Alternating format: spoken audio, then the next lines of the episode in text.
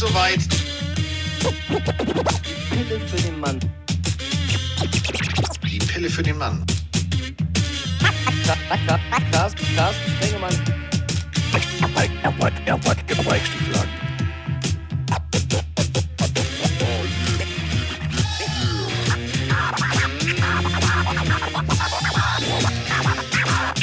ist, ist, ist, ist, ist in der Haus. Haut, Haut. Ja, traditionell ist heute Tag der Arbeit. Und am Tag der Arbeit lassen wir uns das natürlich nicht nehmen, mit viel, viel Arbeit und viel, viel Liebe gemeinsam mit euch zipp, eine Pille zu drehen. Und äh, wer da mitdrehen muss, ist natürlich der Mann, der jetzt schon mit den Hufen schacht. Denn äh, die Draft liegt hinter uns alle Runden. Und er hat natürlich zugeguckt. Ich habe zugeguckt. Und äh, jetzt ist es soweit. Jetzt sprechen wir drüber. Mit euch, für euch und vor allem, ja, mit Mike Stiefelhagen. Und da ist er. Guten Morgen. Einen wunderschönen guten Morgen, mein Schatz. Wieder hier live auf Twitch und direkt mit einer Random-Frage aus dem Chat Oh. von Just Darius, der gerade erst reingefolgt ist. Ich glaube, wahrscheinlich ein neuer Pillenhörer oder hat uns jetzt erst auf Twitch entdeckt. Er fragt uns beide und ich bin gespannt, was du da antwortest, weil ich hätte jetzt keine sofortige Antwort parat. Wie sehr merkt ihr beiden euer Alter in der Medienbranche? Ich weiß nicht ganz, worauf er hinaus will, aber also ich überlege gerade, wie merke ich mein Alter in der Medienbranche? Äh, Ich weiß, also ich, ich, weiß, ich weiß, was er meint. Das ist natürlich klar. Okay. Äh, ab so einem gewissen Alter heißt es irgendwie so, ja, dann kommt, kommt die junge Generation, bla bla bla. Ist jetzt ja beim Football relativ unerheblich, weil es da nicht so viele gibt. Wären wir jetzt eine Frau und wären wir jetzt Schauspielerin, wäre ich schon raus. Da wäre ich mit meinem Alter schon raus. Das stimmt, okay, was? Udo Walz ist auch ein super Schauspieler. Du wärst auch ein super Schauspieler im Hörer. Nein, ich meine jetzt als. Frau. Als Frau. Frauen, bei Frauen ist das ja eher so, da gibt es ja diese Gibt doch Grundsatz. auch. Uma ja, Thurman. Jennifer Aniston. Ja, aber in Deutschland gibt es ja immer wieder diese Diskussion, die ich völlig übertrieben und fehl am Platze finde, weil äh, ich finde auch, die müssen sich nicht alle liften und alle gleich aussehen und alle aussehen, als hätten sie gerade irgendwie kurz mal das Schlau sch- angeschaltete Staubsaugerrohr im Gesicht gehabt bei ihren Lippen. Ähm, nee, also ich merk's nicht. Ich merk's halt nur wirklich, also der, der, Also er, er, meint, der- er meint, ob wir, ob wir weniger Aufträge bekommen aufgrund des Alters? Nö, oder was ist. Nö, also wahrscheinlich, aber also ganz ehrlich, bei mir ist gerade so, äh, ich merke, der, die, das Draft-Ding in voller Länge in meinem Körper. Also ein bisschen Schlaf hätte gut getan. Das hätte mal wirklich gut getan. Ich fühle mich ein bisschen gerädert. Wie Kater Ja. ohne Kater, wenn du verstehst, was ich meine. Ich glaube tatsächlich, dass es andere Faktoren gibt, die man in der Medienbranche mehr merkt und spürt und die Einfluss nehmen, auf die man wenig, gegen die man wenig tun kann, als das Alter. So würde ich das beantworten. Ich glaube, es gibt andere Faktoren. Was meinst du denn für Faktoren? Das lasse ich jetzt mal so stehen im Raum, aber ich glaube, es gibt andere Sachen, wofür man dann selber als jemand, der in den Medien arbeitet, wo, also du kannst noch so gut sein, aber es gibt andere Dinge, glaube ich, die dann Einfluss Vitamin haben. B? Nein, ich lasse es jetzt so stehen. Ich lasse das jetzt einfach so stehen. Vitamin B. Ja. Ähm, ich werde gerade äh, geroastet im Chat dafür, dass ich sage, dass Udo Walz. Habe ich Udo Walz gesagt? Ja, Ich meine natürlich Christoph Walz. Udo Walz ist doch ein Friseur, oder? ja. Scheiße.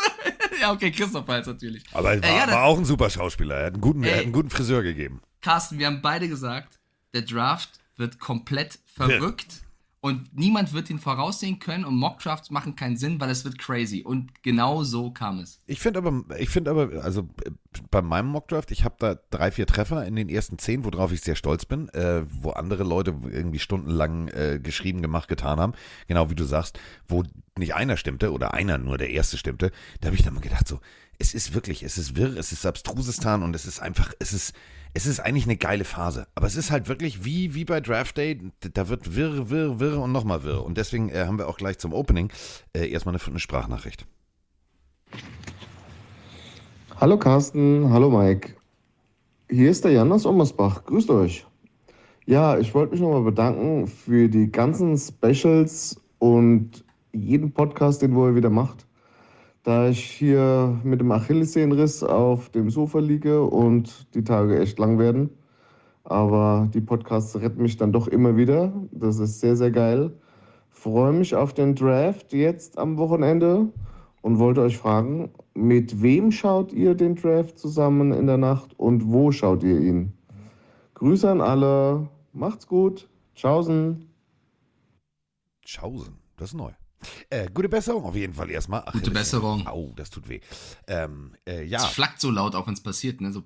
Oh ja. Aber du. Entschuldigung, äh, deshalb mache ich voll Idiot das Geräusch, während er uns zuhört und da liegt. Das tut mir sehr leid, Ja. das war pietätslos. Entschuldigung. Ja, Pietät und Takt kennt er nicht. Nee, noch nicht, leider. Ich Aber es ist auch noch früh. Aber es ist wirklich dieses Geräusch, ich war, ha, so. Ähm, wie habe ich geguckt? Äh, Ganz einfach, also äh, traditionell. Ich habe völlig, völlig wirr und abstrus manchmal bei mir. Ähm, ist natürlich klar, ich, äh, früher habe ich ihn privat geguckt als Zuschauer, jetzt natürlich als Journalist. Ähm, ich durfte für die, für die, äh, für die Draft ähm, äh, eine Bildkolumne schreiben oder über die Draft eine Bildkolumne schreiben, über Runde 1. Das heißt, äh, ich habe natürlich genau hingeguckt, was passiert in Wohnzimmern. Ich habe irgendeine Geschichte gesucht. Ähm, und äh, das heißt, rein theoretisch, großer Fernseher, ähm, NFL Network, kleiner, kleiner Laptop, äh, deutsche Übertragung, ähm, iPad, äh, Statistik und äh, es gibt so eine Draft-Seite, wieso, weshalb, warum, bla bla bla. Also das war teilweise, das war teilweise Reizüberflutung. Äh, Emma hat mich angeguckt irgendwann und dachte, nee, ich gehe jetzt ins Bett. Es war wirklich so, sie saß da und dachte so, hm, Ohne mich. Wurf, das ist mir, das ist mir zu anstrengend hier. Der Papa, der schreibt die ganze Zeit. Weil du musst dann ja auch noch mitschreiben. Ähm, das, war, das waren meine Draft-Nächte. Die waren, waren, waren hart. Ja, ähnlich bei mir. Also ich habe es einfach auch nebenher geguckt, die amerikanische Übertragung tatsächlich, einfach weil ich da quasi in der Primärquelle sein wollte.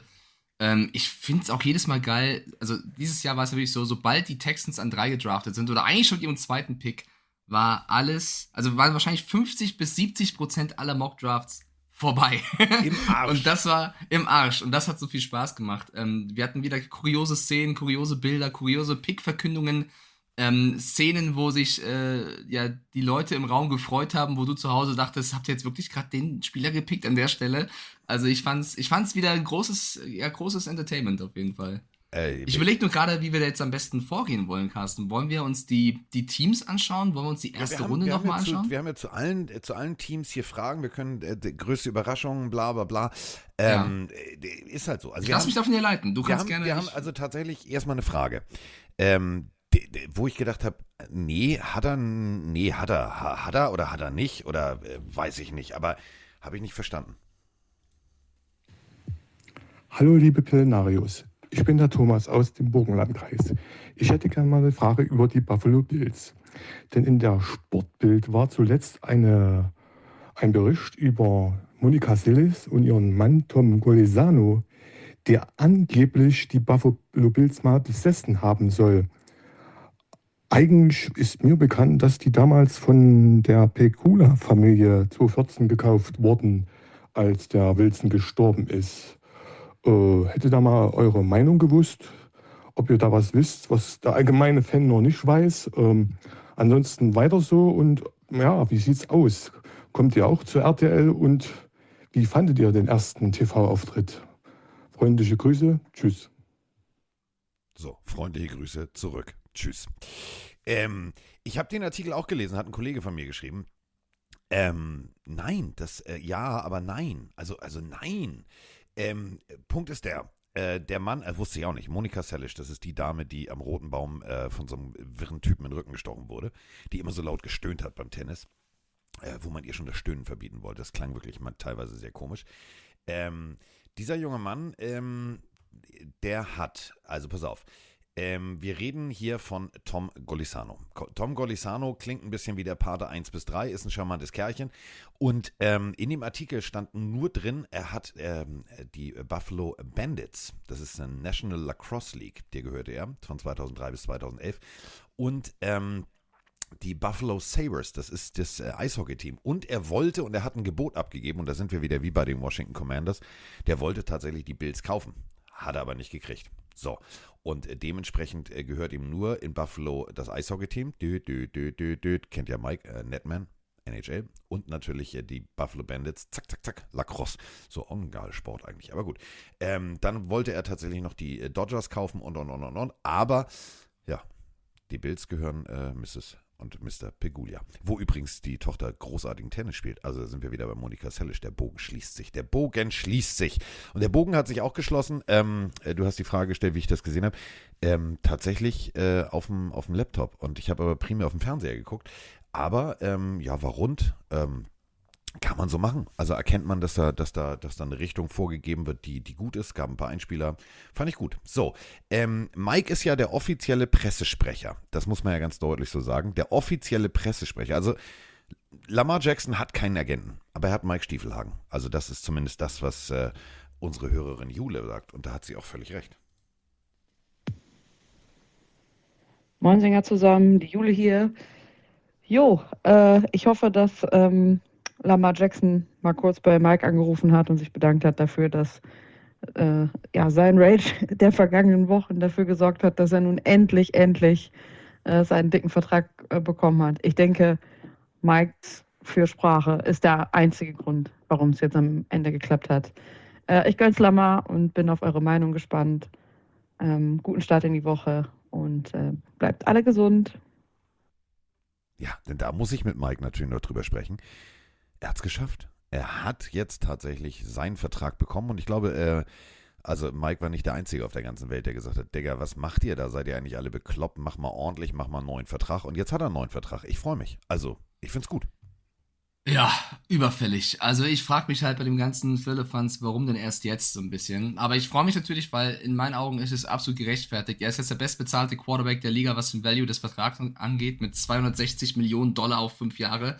Und was er ganz clever gemacht hat, was glaube ich nicht alle von euch da draußen mitbekommen haben, er war ja quasi ähm, ohne einen Agenten und hat äh, wenige Tage bevor dieser Vertrag unterschrieben worden ist, seine Mama als Agentin eingestellt, die quasi offiziell den Vertrag für ihn ausgehandelt hat, was bedeutet, dass die 3%, ähm, wie nennt man das, die, die 3% Provision.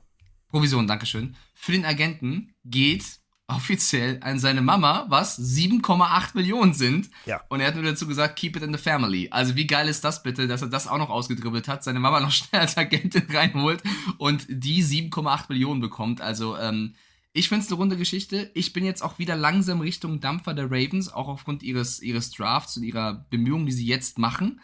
Ähm, ich denke mir nur, sie hätten sich so viel, so viel ersparen können, wenn sie das vielleicht viel früher versucht hätten. Ähm, aber jetzt endlich, vor der neuen Saison, neuer Vertrag, Quarterback ist glücklich, er hat ein paar Waffen bekommen, er will wahrscheinlich noch ein paar mehr. Aber ich glaube, das ist der richtige Schritt, der lange gedauert hat ja, sehr lange gedauert hat. Und es war für mich tatsächlich so eine Situation, in, wo ich gedacht habe, so, Alter, mach doch jetzt mal, hau mal, hau mal, hau, wirklich, jetzt hau mal einen raus. Ähm, ich freue mich erstens, dass, also springen wir mal wirklich auch auf die, die, die Außenwirkung. Wir haben immer wieder äh, noch vor Jahren das, das Problem gehabt, dass wir keine afroamerikanischen Quarterbacks hatten. Dann kam Cam Newton, Superman, Superman, Superman, Hype war da, alles war cool. Ähm, und ich finde es cool, dass es inzwischen nicht mehr dieses, dieses klassische, widerliche Denken von irgendwelchen Ownern gibt, ja, nee, nee, nee, nee, nee, machen wir nicht, machen wir nicht. Wenn wir auch uns jetzt die Draft jetzt angucken, äh, wie viele afroamerikanische Quarterbacks da weggegangen sind, früh und äh, als Hoffnungsträger, weil sie auch wirklich gute Leistung gebracht haben. Ich finde es schön, dass dieser Wandel endlich stattgefunden hat, der, der 20, 30 Jahre in der NFL gar nicht stattgefunden hat. Und ich finde es vor allem cool, dass jetzt ähm, zwei junge Quarterbacks, die eigentlich vom Spielstil sehr, sehr ähnlich sind, nämlich Jane Hurts bei den Eagles, als auch ähm, Kollege Lamar Jackson, äh, einfach mal die Jungs sind, die am meisten Schotter nach Hause tragen.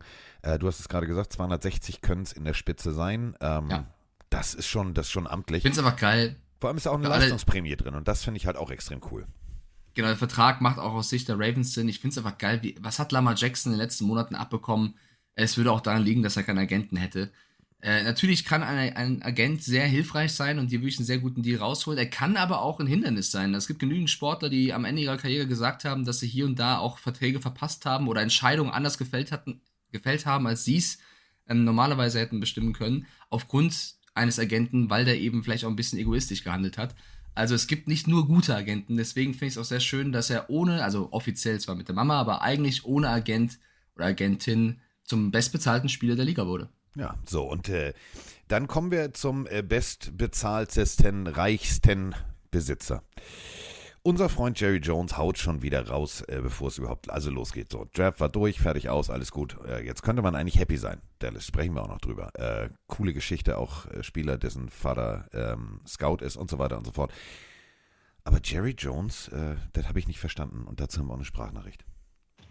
Ja, moin Mike, moin Carsten, Jonas hier. Ja, erstmal schönen 1. Mai. Ich hoffe, ihr hattet ein schönes Wochenende. Ja, meine Frage bezieht sich auf die Cowboys.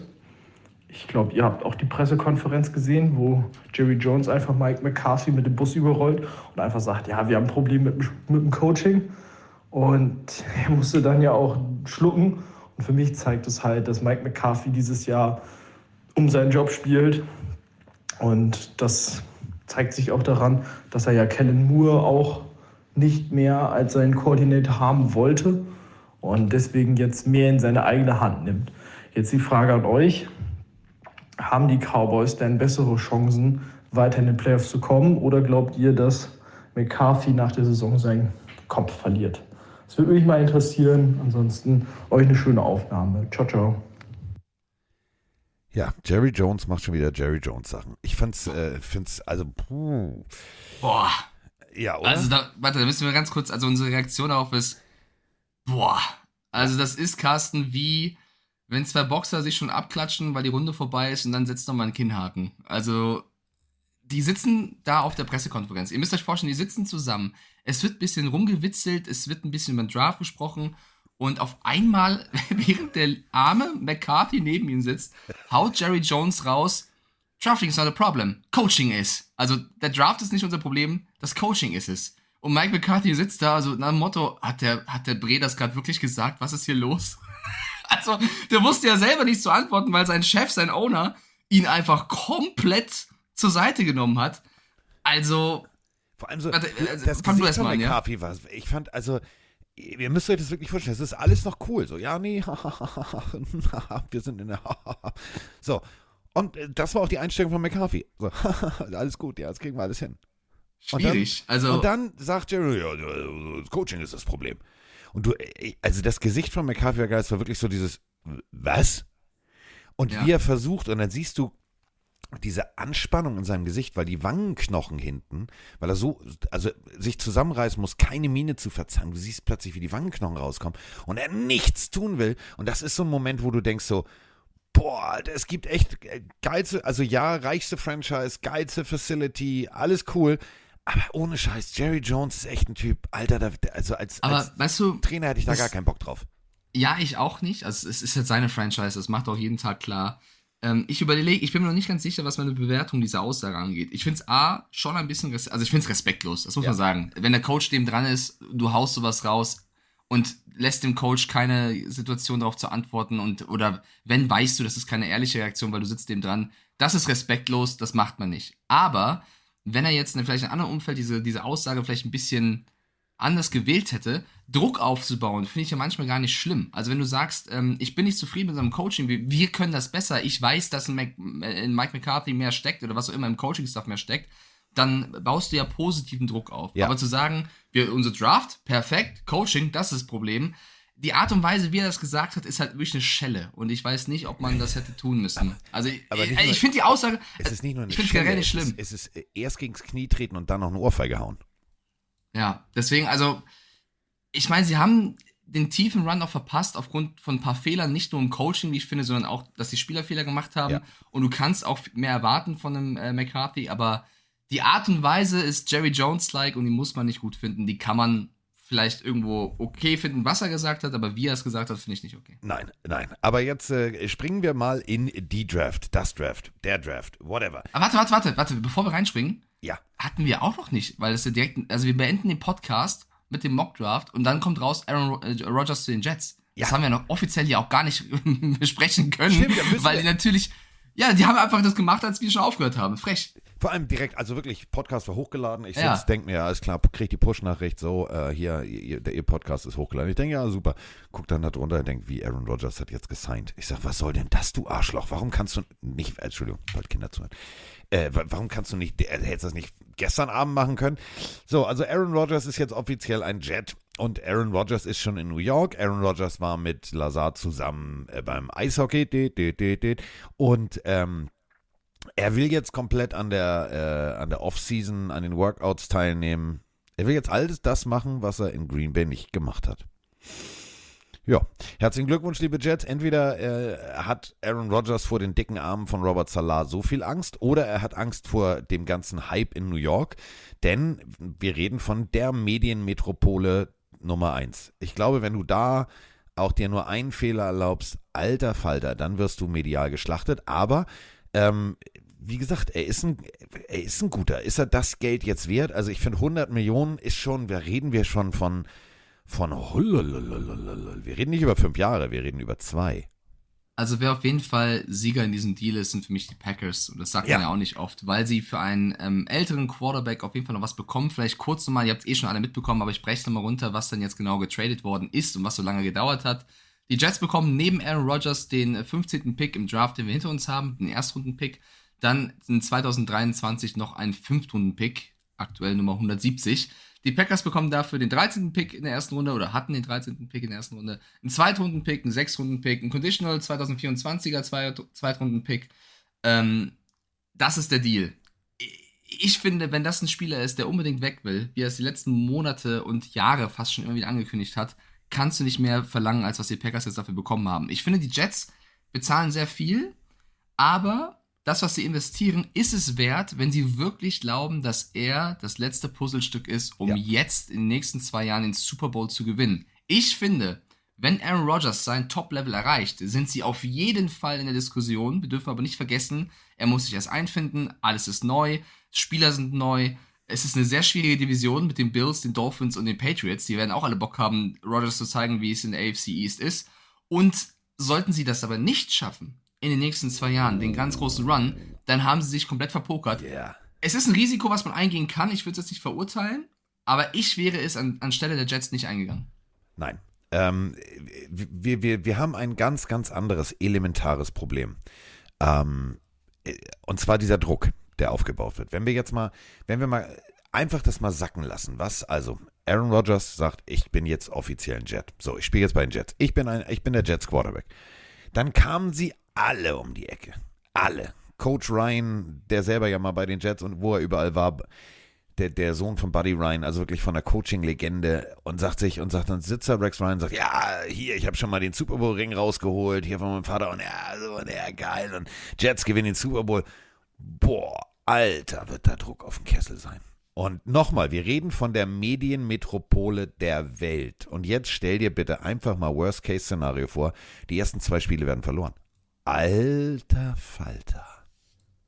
Da kannst du Ja. noch so sehr an der Kröte lecken, um nachts entspannt schlafen zu können. Da wirst du, du wirst schlaflose Nächte haben. Wenn das nicht gleich funktioniert, brennt der Baum. Jetzt stelle ich mir vor, wie Aaron Rodgers nachts an Kröten leckt. Dankeschön, Carsten. Das ist eine sehr schöne Vorstellung. Ja, kann man doch mal so offen drüber sprechen. Ist auch so. Ähm, Ja, gucken wir doch mal ganz kurz. Können wir schon schauen, gegen wen die Jets zuerst spielen? Warte Nee, mal. der Spielplan kommt ja jetzt. Ähm, Stimmt, der kommt ja noch erst äh, raus. Ja. da- es gibt nur die Gegner, ne? Es gibt die Gegner, aber es gibt den, den Spielplan. der was Spielplan wünschen wir uns denn? in zwei, drei Wochen. Guck mal, auswärts in Buffalo oder so erstmal. Alter, auswärts in Buffalo, direkt Matt Milano durchs A-Gap. Guten Tag, boom, knack. Oh, das ist ja schön. Ja, ist ja schön. Also das wäre tatsächlich, wenn ich jetzt den NFL-Plan machen würde, wenn ich da in, im Büro sitzen würde und Godell sagen würde, hier Carsten, hast du deinen dein Uhu oder deinen Prittstift, deine Textmarker, mach mir mal einen schönen Spielplan. Ich würde tatsächlich, ich würde nicht Jets zu Hause, ich würde Jets auswärts, ich würde Jets tatsächlich, wie du sagst, gegen die Buffalo Bills ran. Ähm, und dann vielleicht, äh, keine Ahnung, direkt in Woche zwei gegen so ein NFC-Powerhouse. Einfach nur wegen der TV-Quoten. Und dann würde ich sie zu Hause starten lassen. So in Woche drei. Ähm, aber gut, vielleicht fangen sie auch zu Hause an und kriegen irgendwie, keine Ahnung, weiß ich jetzt auch nicht, äh, das Leichteste vom Leichtesten, so die Houston Texans oder so. Mal gucken. Aber ähm, auf jeden Fall ist es eine spannende Geschichte, denn der Druck, ähm, ich hab's, ich hab's gesehen ähm, am nächsten Tag, am übernächsten Tag. NFL Network, Good Morning Football, überall ging es so darum, ja, und die Jets mit ihm, wo ich dann gedacht habe, so Freunde, ihr tut so, als wenn der Typ ein Garant dafür wäre, weil der rein theoretisch seine Hände nicht mehr hochheben kann vor Ringen. Das ist so schwer, was der an den Händen hat, hat er nicht. Auch mit den Packers hat es nicht funktioniert. Ja, wir können jetzt immer wieder sagen, ja, der hatte ja auch nicht das ganze Personal und der hatte ja dies nicht und der hatte ja das nicht und der hatte keinen Receiver. Äh, Aber- Freunde, stopp. Also bei den Packers war es jetzt auch nicht ein Garant dafür, dass es immer ein tiefer Playoff-Run war. Aus neutraler Sicht, finde ich, mir ist es lieber, er ist jetzt zu den Jets gegangen, als wenn er wieder bei, bei den Packers geblieben wäre und Ja, ja, die ganze Scharade von vorne spielen der- würden. Also so steht- als, als neutraler. Fan bin ich froh, dass es durch ist und jetzt soll er mal zeigen, was er drauf hat. Weil beim ganzen Gehate, die, die er die letzten zwei Jahre abbekommen hat und oft auch zu Recht, er ist noch einer der, der Quarterbacks in den letzten 10, 15, 20 Jahren, die am meisten Spaß gemacht haben, Ja. die am meisten Skillset mitgebracht haben, die Spiele auch, der Spiel auch alleine oder fast alleine gewonnen hat, ähm, aber eben auch eine kleine Diva ist und deswegen bleibt spannend in New York. Ja. So, und äh, damit kommen wir, bevor wir gleich zu den wichtigen Sprachnachrichten um Pick 2, Ja. 3 kommen, kommen wir erstmal zum offensichtlichen Elefanten im Raum. Der Elefant kommt tatsächlich von einem Team mit dem Elefanten, nämlich äh, von äh, Alabama, von der Crimson Tide. Bryce Young an 1 zu den Carolina Panthers. War jetzt nicht unbedingt die große Überraschung. Ähm, war so eine 50-50-Geschichte. Ähm, Fandst du? Fand ich tatsächlich. Fand ich tatsächlich. Weil ähm, da sind wir wieder bei den, was ich dir erzählt habe, die Pro Day-Fotos, die ich mir angeguckt habe. Bei beiden merktest du, also sowohl bei Stroud als auch bei Young, äh, volle Liebe von den Panthers. Fotos hier, Fotos da, äh, genauestens sich angeguckt, wie, was, wo. Ähm, ist der, ist der, der Pro-Readyste vielleicht? Ähm, klar, wir können sagen, Hooker länger, dies, das, das, aber die Knieverletzung ist da halt ein Faktor. Aber ganz ehrlich, Bryce Young, Alabama, Abfahrt, guten Morgen. Ist übrigens, und das finde ich das Geile, das muss man jetzt mal hier mal so wirklich deutlich sagen. Wir reden immer Alabama, Alabama, Powerhouse, Powerhouse. Das ist der erste First Overall Pick für die Crimson Tide. Der erste. Oh, das ist krass, ja. Das ist der Also erste. ich ist, mir, ist mir in der Recherche aufgefallen, als ich dann so mitschrieb und dann äh, so und äh, aus dem Fernseher schalte, ja, und das ist der First. Dann habe ich gedacht, Moment mal, nee. Und dann habe ich, äh, habt ihr gesagt, ich habe da gesessen mit iPad und allem Pipapo, habe ich gegoogelt nachts und ist mir aufgefallen, stimmt, stimmt.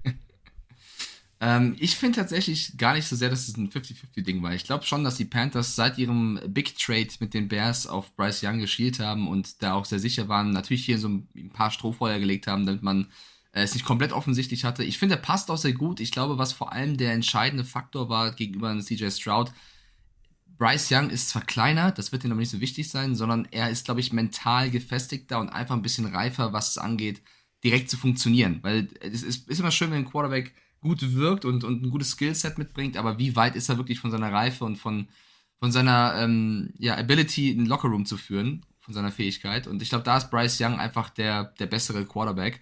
Aber ich habe auch die ganzen Berichte gelesen, wo es heißt, Caleb Williams, der wahrscheinlich oder der im nächsten Draft verfügbar sein wird, soll weit, weit, weit voraus sein, Ja. was im Vergleich zu einem Bryce Young, CJ Stroud, also ich, ich bin immer noch gespannt, ob es sich gelohnt hat, für die Panthers so hoch zu gehen für Bryce Young. Aber ich glaube, es ist für Bryce Young der beste Fit und für die Panthers in diesem Draft auch. Du, es ist ja der Punkt. Ähm, wie, wie du gerade sagst, das ist Zukunftsmusik.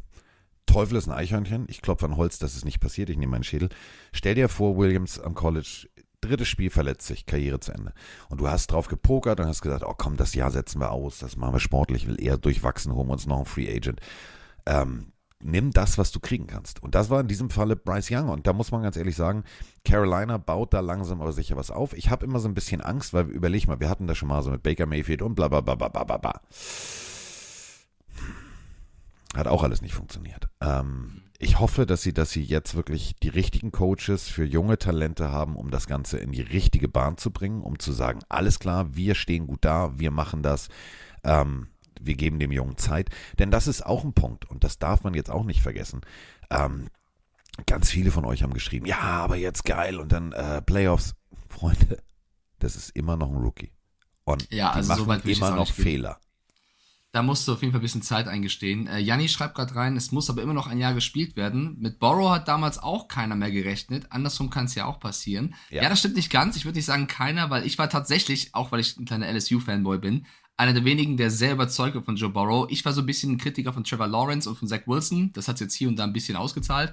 ähm, aber ich, äh, ja, ich würde auch sagen, gib Bryce Young jetzt ein bisschen Zeit bei den Ja. Panthers. Ähm, der zweite Pick, CJ Stroud zu den Texans hat ja auch einige verwundert, weil ich habe da kurz vom Draft noch Mock-Drafts gesehen mit Will Levis an 1 und was weiß ich was alles. Ähm, ich glaube, dass die Texans ein bisschen mit den Medien gespielt haben, Carsten. Ich glaube, dass sie nicht dieses, diesen CJ Stroud-Pick wirklich ähm, verraten wollten, aber eigentlich die ganze Zeit auf ihn geschaut haben. Ich glaube schon, dass es ein kleines Spiel war der Texans und es hat sich ausgezahlt, weil es gab einige, die sich nicht so sicher waren, ob Stroud an 2 geht. So, und äh, das hat natürlich auch wiederum Auswirkungen auf die Cardinals. Und da drücken wir jetzt mal auf Play, zwei Stück hintereinander. Denn, ja, die äh, Texans haben Geschichte geschrieben. An zwei und drei gepickt. Hat bis jetzt auch noch keiner vorher gemacht, haben einfach mal die Texans gemacht. Moin Mike, moin Carsten, hier der Vikings-Fan aus Münster. Vorab, ich bin sehr zufrieden mit dem Vikings-Pick. Für mich aber der klare Gewinner, wenn man so nennen will. Alle haben am Ende gute Spieler bekommen. Aber für mich der Gewinner trotzdem sind die Arizona Cardinals, weil für mich die Texans Haus und Hof für einen Nicht-Quarterback abgegeben haben. Und der mit Sicherheit ein guter Spieler ist, aber die haben wirklich Haus und Hof nach Arizona geschoben. Und das führt dazu, dass dadurch, dass die Cardinals runter und wieder rauf getradet sind, sind die Cardinals drei Picks nach hinten gerückt, haben immer noch einen super Offensive Tackle bekommen und haben über diese drei Picks einen First Rounder 2024 von den Texans bekommen, den ich, den ich durchaus in den Top 10 sehe, weil die Texans sind vielleicht besser, aber sind sie jetzt direkt ein Elite-Team? Ich glaube es ehrlich gesagt nicht. Ähm, und sie haben einen Drittrunden-Pick, ähm, also zwei Dritten-Runden-Picks bekommen und dafür einen Viert- und Fünft-Runden-Pick abgegeben im Endeffekt. Also ich habe das jetzt ungefähr so ausgerechnet. Also ich habe jetzt Pick 33, den sie von den Texans bekommen haben, und Pick 34, den sie den Lions gegeben haben, als gleichwertig beschrieben, auch wenn sie theoretisch da auch ein Pick weiter oben sind. Ähm, aber wie gesagt, also zwei, ein Viert- und ein Fünftrunden-Pick in zwei Drittrunden-Picks zu verwandeln und einen First Rounder nächstes Jahr zu bekommen, dafür, dass die drei Stellen runtergegangen sind, ist eine Menge und ist, glaube ich, genau das Richtige, was die Arizona Cardinals brauchen. Die brauchen Picks, die brauchen Talent und die brauchen junge, wilde, neue Spieler, weil was da aktuell rumläuft, ist halt einfach nicht gut. Gute Carsten, gute Mike, der Marc hier aus Hanau. Ähm, ja, Draft ist ja bekanntlich immer sehr, sehr wild und jedes Jahr ein Bilder aufs Neue. Aber Frage zu den Texans. Starker Move.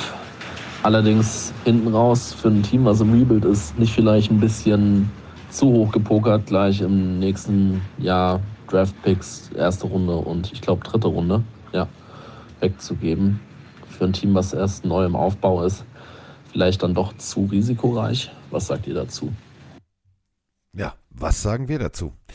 Ähm, ich bin völlig bei euch. Also ich war ehrlich gesagt mega überrascht, denn ähm, gucken wir es uns einfach mal wirklich realistisch an. Du sitzt da nachts, du machst da dein, dein, dein, deine Draft-Analyse, du schreibst mit und äh, plötzlich ist es rot, der Cardinal-Vogel ist zu sehen. Und dann steht Goodell auf der Bühne und sagt, ja, so, wir haben jetzt einen Trade und die Houston Texans traden mit den Cardinals. So, da war erstmal mein historisches Denken dran. Haben wir auch eine, eine, eine Sprachnachricht zu, ähm, die ich jetzt äh, leider durchrutschen lassen muss. Ähm, Gab es das schon mal? Nein. Also ja, es gab äh, mehr, also in den Jahren 1941 äh, und so gab es die Bears, ja, die haben das auch mal, also, aber nicht so, nicht in der neuesten Zeit. Und man muss wirklich sagen, smarter Move. Also du hast deinen Quarterback geholt und du hast jetzt ja wirklich äh, folgende Situation. Du hast einen neuen Coach, im ersten Jahr, DeMarco Ryans, selber äh, Spieler gewesen und und und und. Und der kriegt gleich, äh, der kriegt wirklich direkt vom, vom General Manager und Owner einfach mal ein Geschenk. So, du brauchst äh, Leader, alles klar, wir holen dir für die Offense ein und wir holen dir für die Defense ein. Ach komm, holen wir direkt hintereinander. Warte mal, Will Anderson Jr., guter Junge äh, aus Alabama. Hm, findest du ihn gut? Ja, okay, dann, ähm, dann traden wir. Ich find's, find's mutig für dieses Jahr. Ich find's, wie wir gerade aus Münster gehört haben, für die Zukunft finde ich es ein bisschen risky. Ich finde es geil. Also ich bleibe erstmal kurz noch bei Stroud, ähm, weil das, das noch davor ja. kam. Äh, auch da muss man ja kurz sagen, Stroud ist vom Talent her ein Megaspieler und verdient auch da mindestens an zwei ge gepickt ja. zu werden. Das, was sich halt einfach einige gefragt haben, ist, wie kommt er mit dem Lockerroom klar? Wie ist er off-field? Und da bleiben halt ein paar Fragezeichen. Sollte Stroud das in den Griff bekommen. Ich glaube, dass der Mac Ryans da ein guter Coach ist, um, das, um, um den Quarterback einzunorden, wie ich immer so schön sage. Dann glaube ich, wird Stroud bei den Texans ein brutales Jahr spielen und vielleicht auch mit den Gegebenheiten da eher ein Rookie of the Year-Kandidat sein als Bryce Young, einfach weil er da ein Team vorfindet mit den ganzen Picks, mit den ganzen jungen Spielern, die sie auch letztes Jahr schon geholt haben. Was für mich noch einen Ticken weiter sein kann, wenn der Coach das gut macht. Ähm, wenn er aber das nicht in den Griff bekommt, dann gibt's auch Bustpotenzial, was ich nicht ja. glaube, aber was, was zu, zu erwähnen ist. Jetzt der dritte Pick mit den, mit den Cardinals der Trade. Erstmal Kompliment an die Analyse in der ersten Audionachricht, die war sehr, sehr stark, sehr schön aufgearbeitet. Und ich pack dazu noch eine Frage aus Twitch von Pat Bialek, der schreibt, was wir zum Draft der Texans sagen, Stroud an zwei sei top, der Uptrade auf oder für Will Anderson an drei wird als zu teuer bewertet, haben wir ja gerade gehört. Ähm, aber damals sind die Niners von 12 auf 3 auch für Lance gegangen. Ja. Das war doch teurer. Ähm, du willst halt unbedingt äh, deinen Captain holen für die Defense. Das ist wohl Anderson, ob wir das verstehen können. Und das ist genau der Punkt. Ich finde, das kann im Endeffekt ein Win-Win-Ding sein. Dass die Cardinals hier ein klarer Gewinner sind, ich glaube, das brauchen wir nicht diskutieren. Das hat Monty Ossenford Masterclass. Ja, Monty. Mein Monty, mein Monty liefert, Carsten. Monty Der ist doch wieder fire. da. Monty on fire. endlich mal gute Nachrichten für die Cardinals. War ein Top-Trade aus Sicht der Cardinals, dafür ein paar Picks runterzugehen, immer noch einen guten Spieler zu bekommen und ähm, den Draft-Stock zu erhöhen. Aus Sicht der Texans ist ein klares Statement. Sie wollten unbedingt einen Defense-Captain. Die Ryans von den Niners aus der Defense kommen. Der, wenn jemand weiß, wie es ist, Defense-Spieler zu bewerten, dann er. Er wollte unbedingt Will Anderson. Ich dachte, sie wollen eher Jalen Carter. Du hast Will Anderson auf deinem Mockdraft gehabt. Es war Will Anderson. Ähm, ich glaube, dass die Off-Field-Sachen da schon ein bisschen reingespielt haben, aber trotzdem, ich kann es verstehen, aber sollte Will Anderson nicht funktionieren, ist es halt ein mega Fail und Bust. Der wird Sie haben, funktionieren. Ich glaube es auch, ich glaube es auch. Ich kann es verstehen. Du willst in der Offense und in der Defense einen haben, einen Anführer, der vorangeht, der die Jungs sofort führt. Und dafür gibst du halt viel her. Und die Cardinals brauchen gerade eher mehr Picks als genau das. Deswegen, ich kann es auch von beiden Teams verstehen. Ich fand es einen geilen Trade zu Beginn des Drafts. muss man äh, wirklich ganz ehrlich sagen, da- das Ding hat alles, alles durcheinander gewirbelt. Und das war der Moment, wo ich mich, ich weiß es noch, ich habe mich zurückgelehnt, habe auf den Fernseher geguckt, habe den US-Experten kurz zugehört, habe auf meinen Laptop geguckt, habe den deutschen Kollegen kurz parallel zugehört und habe dann bei beiden den Ton ausgemacht und habe für mich selber gesagt, so, jetzt mal ganz kurz, was passiert hier gerade? Lass das mal sacken. Und ähm, da war mir relativ schnell klar, ähm, dass Houston von diesem Houston, wir haben ein Problem, ganz dringend weg will. Und wenn du überlegst, was hat damals Houston ausgemacht? Sagen wir mal ganz ehrlich. Das war jetzt der, der erste Quarterback, war der meistgesackte, das ist der Bruder von, von, von Derek Carr, David Carr. Das war scheiße. Das war der allererste Pick der äh, Houston Texans. Houston war immer irgendwie eher so durchwachsen. Bis tatsächlich, denken wir mal zurück, JJ Watt kam. Druck über außen. Das war das probate Mittel. Ein Leader in der Defense. Gemeinsam mit Brian Cushing, geiler Linebacker, ein bisschen drüber, okay, alles klar. Aber das war das, das war das Element, was die Houston Texans in die Erfolgsspur gebracht hat. Und ich glaube wirklich, dass wenn du da einen Vergleich, man kann, das ist wie, wie, wie Superman mit, mit, mit, mit Superboy vergleichen. Also Will Anderson ist, ist da noch nicht fertig, dass er diese, diese, diese großen Fußstapfen eines J.J. Watts füllen kann. Aber Spielstil ähnlich. Motor sehr ähnlich. Antrieb sehr, sehr ähnlich. Ähm, das kann sehr, sehr gut funktionieren. Und wenn du jetzt überlegst, ja, komm, dann haben wir einen Pick nächstes Jahr eben nicht. Wenn es aber funktioniert, dann kannst du sagen, hoch die Hände Wochenende. Wir haben zwei Top-Spieler, wir haben zwei Leader in einer Draft gefunden. Mehr Rebuild geht nicht. Es ist immer ein Risiko, das ist völlig klar. Aber Will Anderson Jr., mir hat er am College extrem gut gefallen. Ähm, teilweise double geteamt und trotzdem kommt er dann noch durch, weil er einfach wirklich High-Flying, immer Vollgas, fand ich geil. Für mich ist es ein Fit. Für mich ist es ein absoluter Fit. Es ist ein teurer Fit, aber es ist ein Fit. Ja, dann können wir, glaube ich, an, an die vierte Stelle springen, weil ich glaube, wir waren der einzige Podcast, der wirklich komplett einig war, dass die Colts an vier Anthony Richardson nehmen. warte, ich schick dir, du bist ja, ich schick dir was, warte. Du weißt ja, der kleine Carsten hat nichts, aber auch gar nichts äh, von, den Wieder ein Indiana- Dickpick. in den, von den Indianapolis Colts. Habe ich nicht, richtig? Ja, was hast du jetzt geholt oder Und bekommen? du weißt ja, eigentlich bin ich Miami Hurricanes Fan und ich habe jetzt rein theoretisch schon überall Ausschlag, Pusteln am Körper, aber ich habe es tatsächlich gemacht, ähm, weil es gibt ja noch kein, ähm, kein Colts Jersey für mich, kein Colts T-Shirt, wo Richardson Zeig es in die. Kamera. Deswegen habe ich äh, jetzt äh, mir mal eben schnell noch bei Tars ein äh, The Swamp T-Shirt besorgt. Anthony Richardson. Ich bin, ich bin Fan von Anthony Richardson. Ich bin aber auch Fan von seinem Bruder, das muss man sagen. mit 13. Der, der ist mit 13 13, diese Jahre Stimme. alt und spricht, als wäre, keine Ahnung, Mitte 40 und hat eine Whisky-Stimme. Das war schon, schon Aber sehr geil, er, dieses. Also, äh, brechen wir es erstmal runter. Wie, Ja. wie, äh, du kannst dir nicht vorstellen, ich werde das jetzt nicht, ich werde dann so, aber ähm, es gibt ja auch viel Häme und viel Spott in diesem Internet. Und äh, Sascha, also Hans Ewald, hat uns netterweise da diese Grafiken gebaut. Du hast sie hochgeladen, ich habe sie hochgeladen. Und dann kriegte ich bei Twitter richtig Lack. Weil ich nicht eh so, ist egal. So zwei, drei, so Hardcore. Ja, nee, und, und deswegen, ja, es gibt bei Zone viel bessere Experten, weil die, die kannst du nicht völliger Schwachsinn, du bist ja ein Vollidiot. Ja, bin ich. Nur ich hatte recht.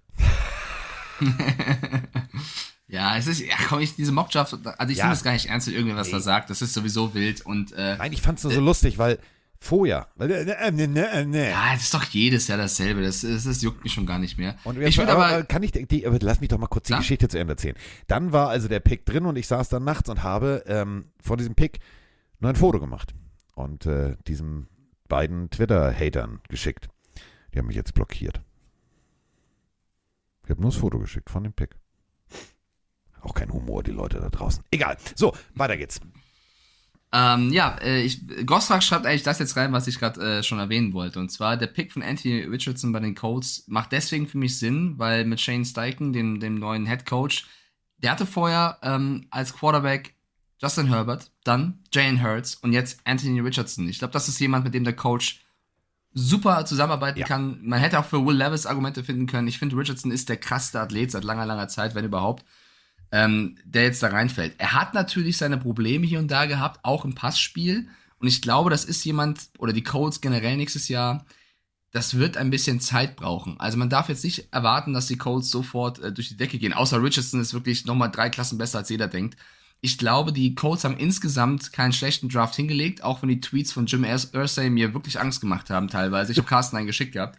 Ähm, aber es ist allem- der richtige Move. Die Frage ist, was sie daraus machen. Vor allem in seinem Tweet gleich, ja, so hier wollen wir Montana Young. Oh, Diggi. Ja, Digga, ich glaube halt vor allem, dass, also für alle, die es nicht mitbekommen haben, am zweiten Drafttag hat Jim Irsay getwittert, ob sie in der ersten, also am Anfang der zweiten Runde direkt noch Will Levis hinterher draften sollen, um den Vergleich Montana Young zu haben, Richardson und äh, Levis.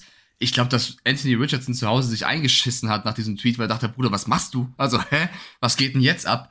Deswegen, äh, es ist ein sehr wirrer Owner, muss man leider wirklich sagen. Und das macht mir so ein bisschen Sorgen für die Franchise allgemein. Ich glaube, Ähm, der hatte sich am meisten eingeschissen hat?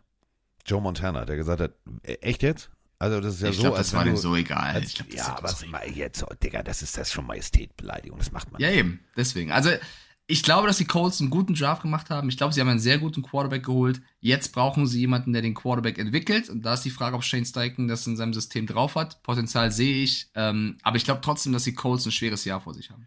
Definitiv. Aber wenn wir äh, das alles mal sacken lassen, was wir in den ersten, in den ersten paar Runden gesehen haben, dann sehen wir ja wirklich, es ist eine komplett wirre Division. Also äh, mal ganz ehrlich, die Jacksonville Jaguars haben wir in diesem Moment noch gar nicht erwähnt. Die waren die letzten Jahre immer erster Pick. Immer. Also Pick Nummer 1, 21, 22. So. Und in dieser Division hast du jetzt die Houston Texans, die Jacksonville Jaguars, die Indianapolis Colts und alle berüsten massiv auf, weil sie natürlich auch gesehen haben, scheiße, es funktioniert. Klar, wir haben äh, und am Anfang unsere, das la- lag natürlich aber auch an Urban Meyer, äh, haben wir so und die Bestätigung für, mh, da ist doch der, der Football Jesus ist doch ein bisschen überhyped. So ist er nicht. Der funktioniert. Einfach mal kurz vier Interceptions und trotzdem das Spiel noch gedreht. So. Guter Coach an der Seite. Jetzt machen alle Copy-Paste. Es ist eine Copy-Paste-Liga. Du hast es gerade gesagt. Wer, mit wem hast du gearbeitet? Alles klar, mit Justin Herbert und Jalen Hurts. Alles klar, Abfahrt. Was, so, Anthony Richardson. Und es war mir so klar, weil Anthony Richardson wird, wenn er funktioniert, wird er Tickets verkaufen. Er wird Jerseys verkaufen. Ähm, wenn ich schon sage, ich kaufe mir mein erstes Colts Jersey, dann, dann, dann ist das nicht jetzt irgendwie witzig, sondern das ist einfach Fakt. Das werden ganz viele machen. Und da muss man wirklich sagen, diese Division wird auf lange Sicht wird die spannend. Weil, überleg mal, es war immer so ein bisschen das, der Fußabtreter, die, die, die Lachnummer, will ich im nicht Ja, negativ, ja, aber im, es, im letzten Jahr. Genau, im letzten Jahr. Aber jetzt, ey, das klingt alles auf dem Papier, klingt das mega spannend. Ich bin noch nicht so hyped. Also ich glaube, das wird noch ein bisschen brauchen. Ich glaube, dass die Division immer noch die schwächste sein wird. Ich meine, wir haben ja noch eine Free Agency. Es kann auch sein, Ja. dass irgendwelche Spiele noch äh, die, die Teams wechseln. Deswegen ist ein bisschen früh jetzt hier die Analyse. Aber Stand jetzt, Stand heute, 1. Mai, glaube ich tatsächlich, ich sehe Potenzial, dass das ein Rennen der Jaguars und Texans wird. Ich bin nach wie vor noch nicht so ganz überzeugt von den Titans. Und ich glaube, dass die Colts einfach Zeit brauchen. Ähm, ja, also müssen wir, wir gehen in die Analyse, wenn wir ein paar, Monate noch ins Land ziehen lassen. Aber ich glaube, ähm, ich bin noch nicht so ganz, also ich kaufe mir noch kein Colts-Trikot, aber es kann vielleicht eines Tages soweit kommen. Oh, ja, doch, also sobald, sobald also, Ja, ja- ich find's sehr sobald. schön. Du bist halt hab ich leichter dieses zu überzeugen T-Shirt- als ich. T-Shirt schon, zack, schon an hier. The Swamp is in the house.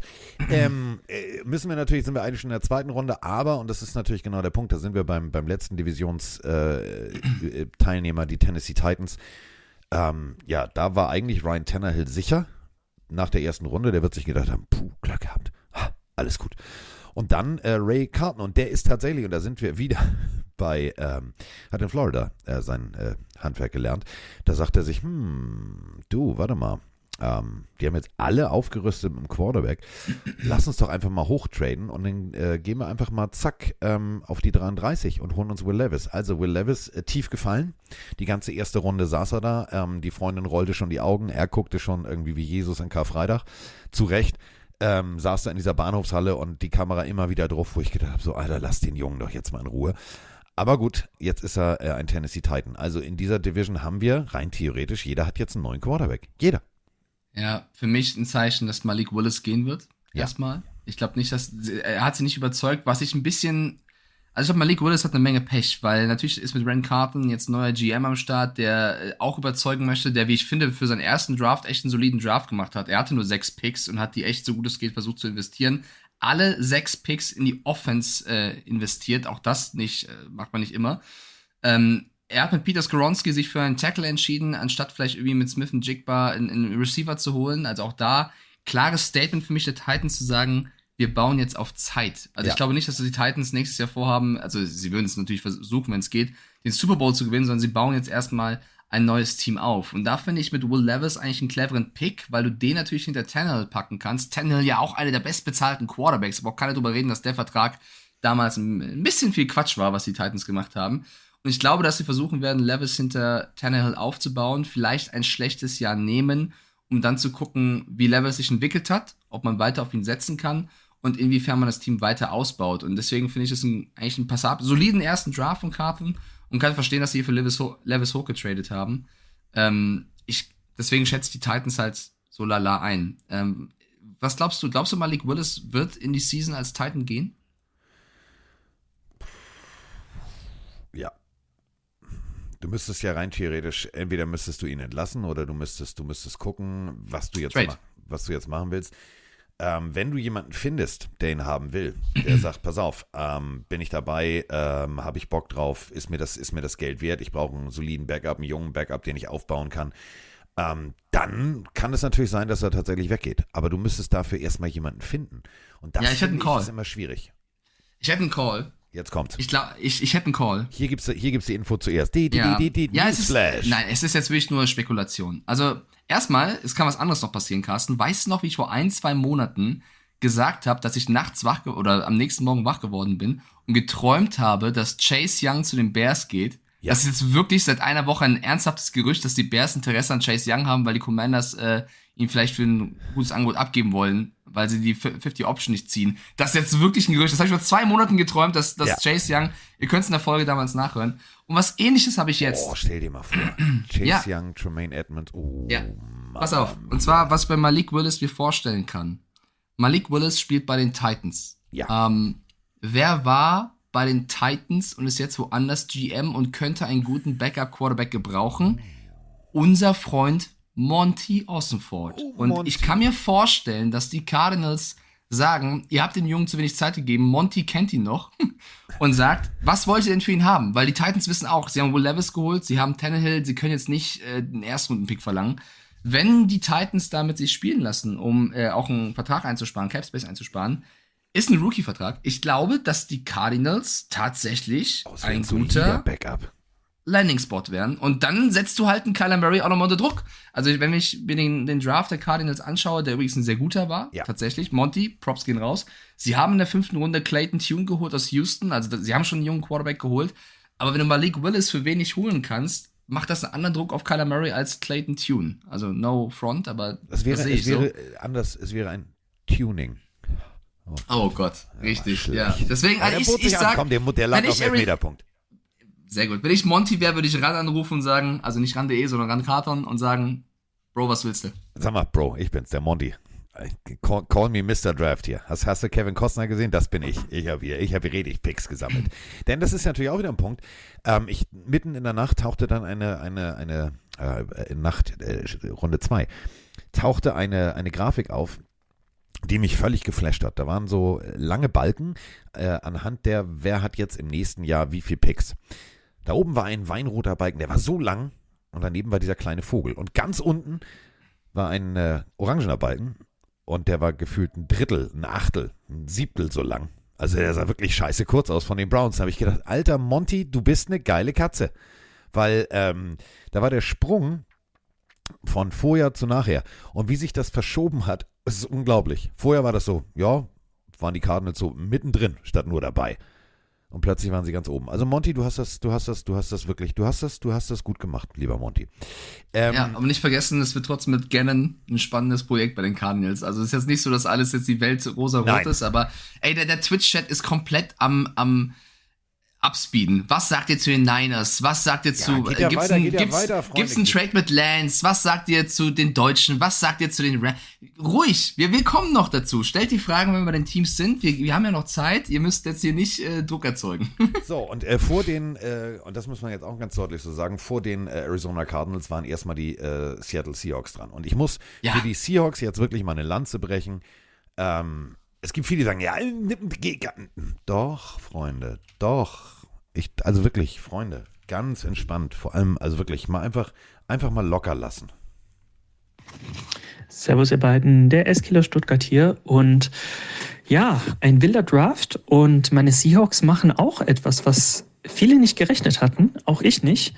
Ähm, statt D-Line holen wir uns erst einen Corner, richtig gut, also mit Witherspoon bin ich richtig zufrieden und, ähm, und dann den ersten Wide right Receiver, Best Talent Available an 20. Stelle.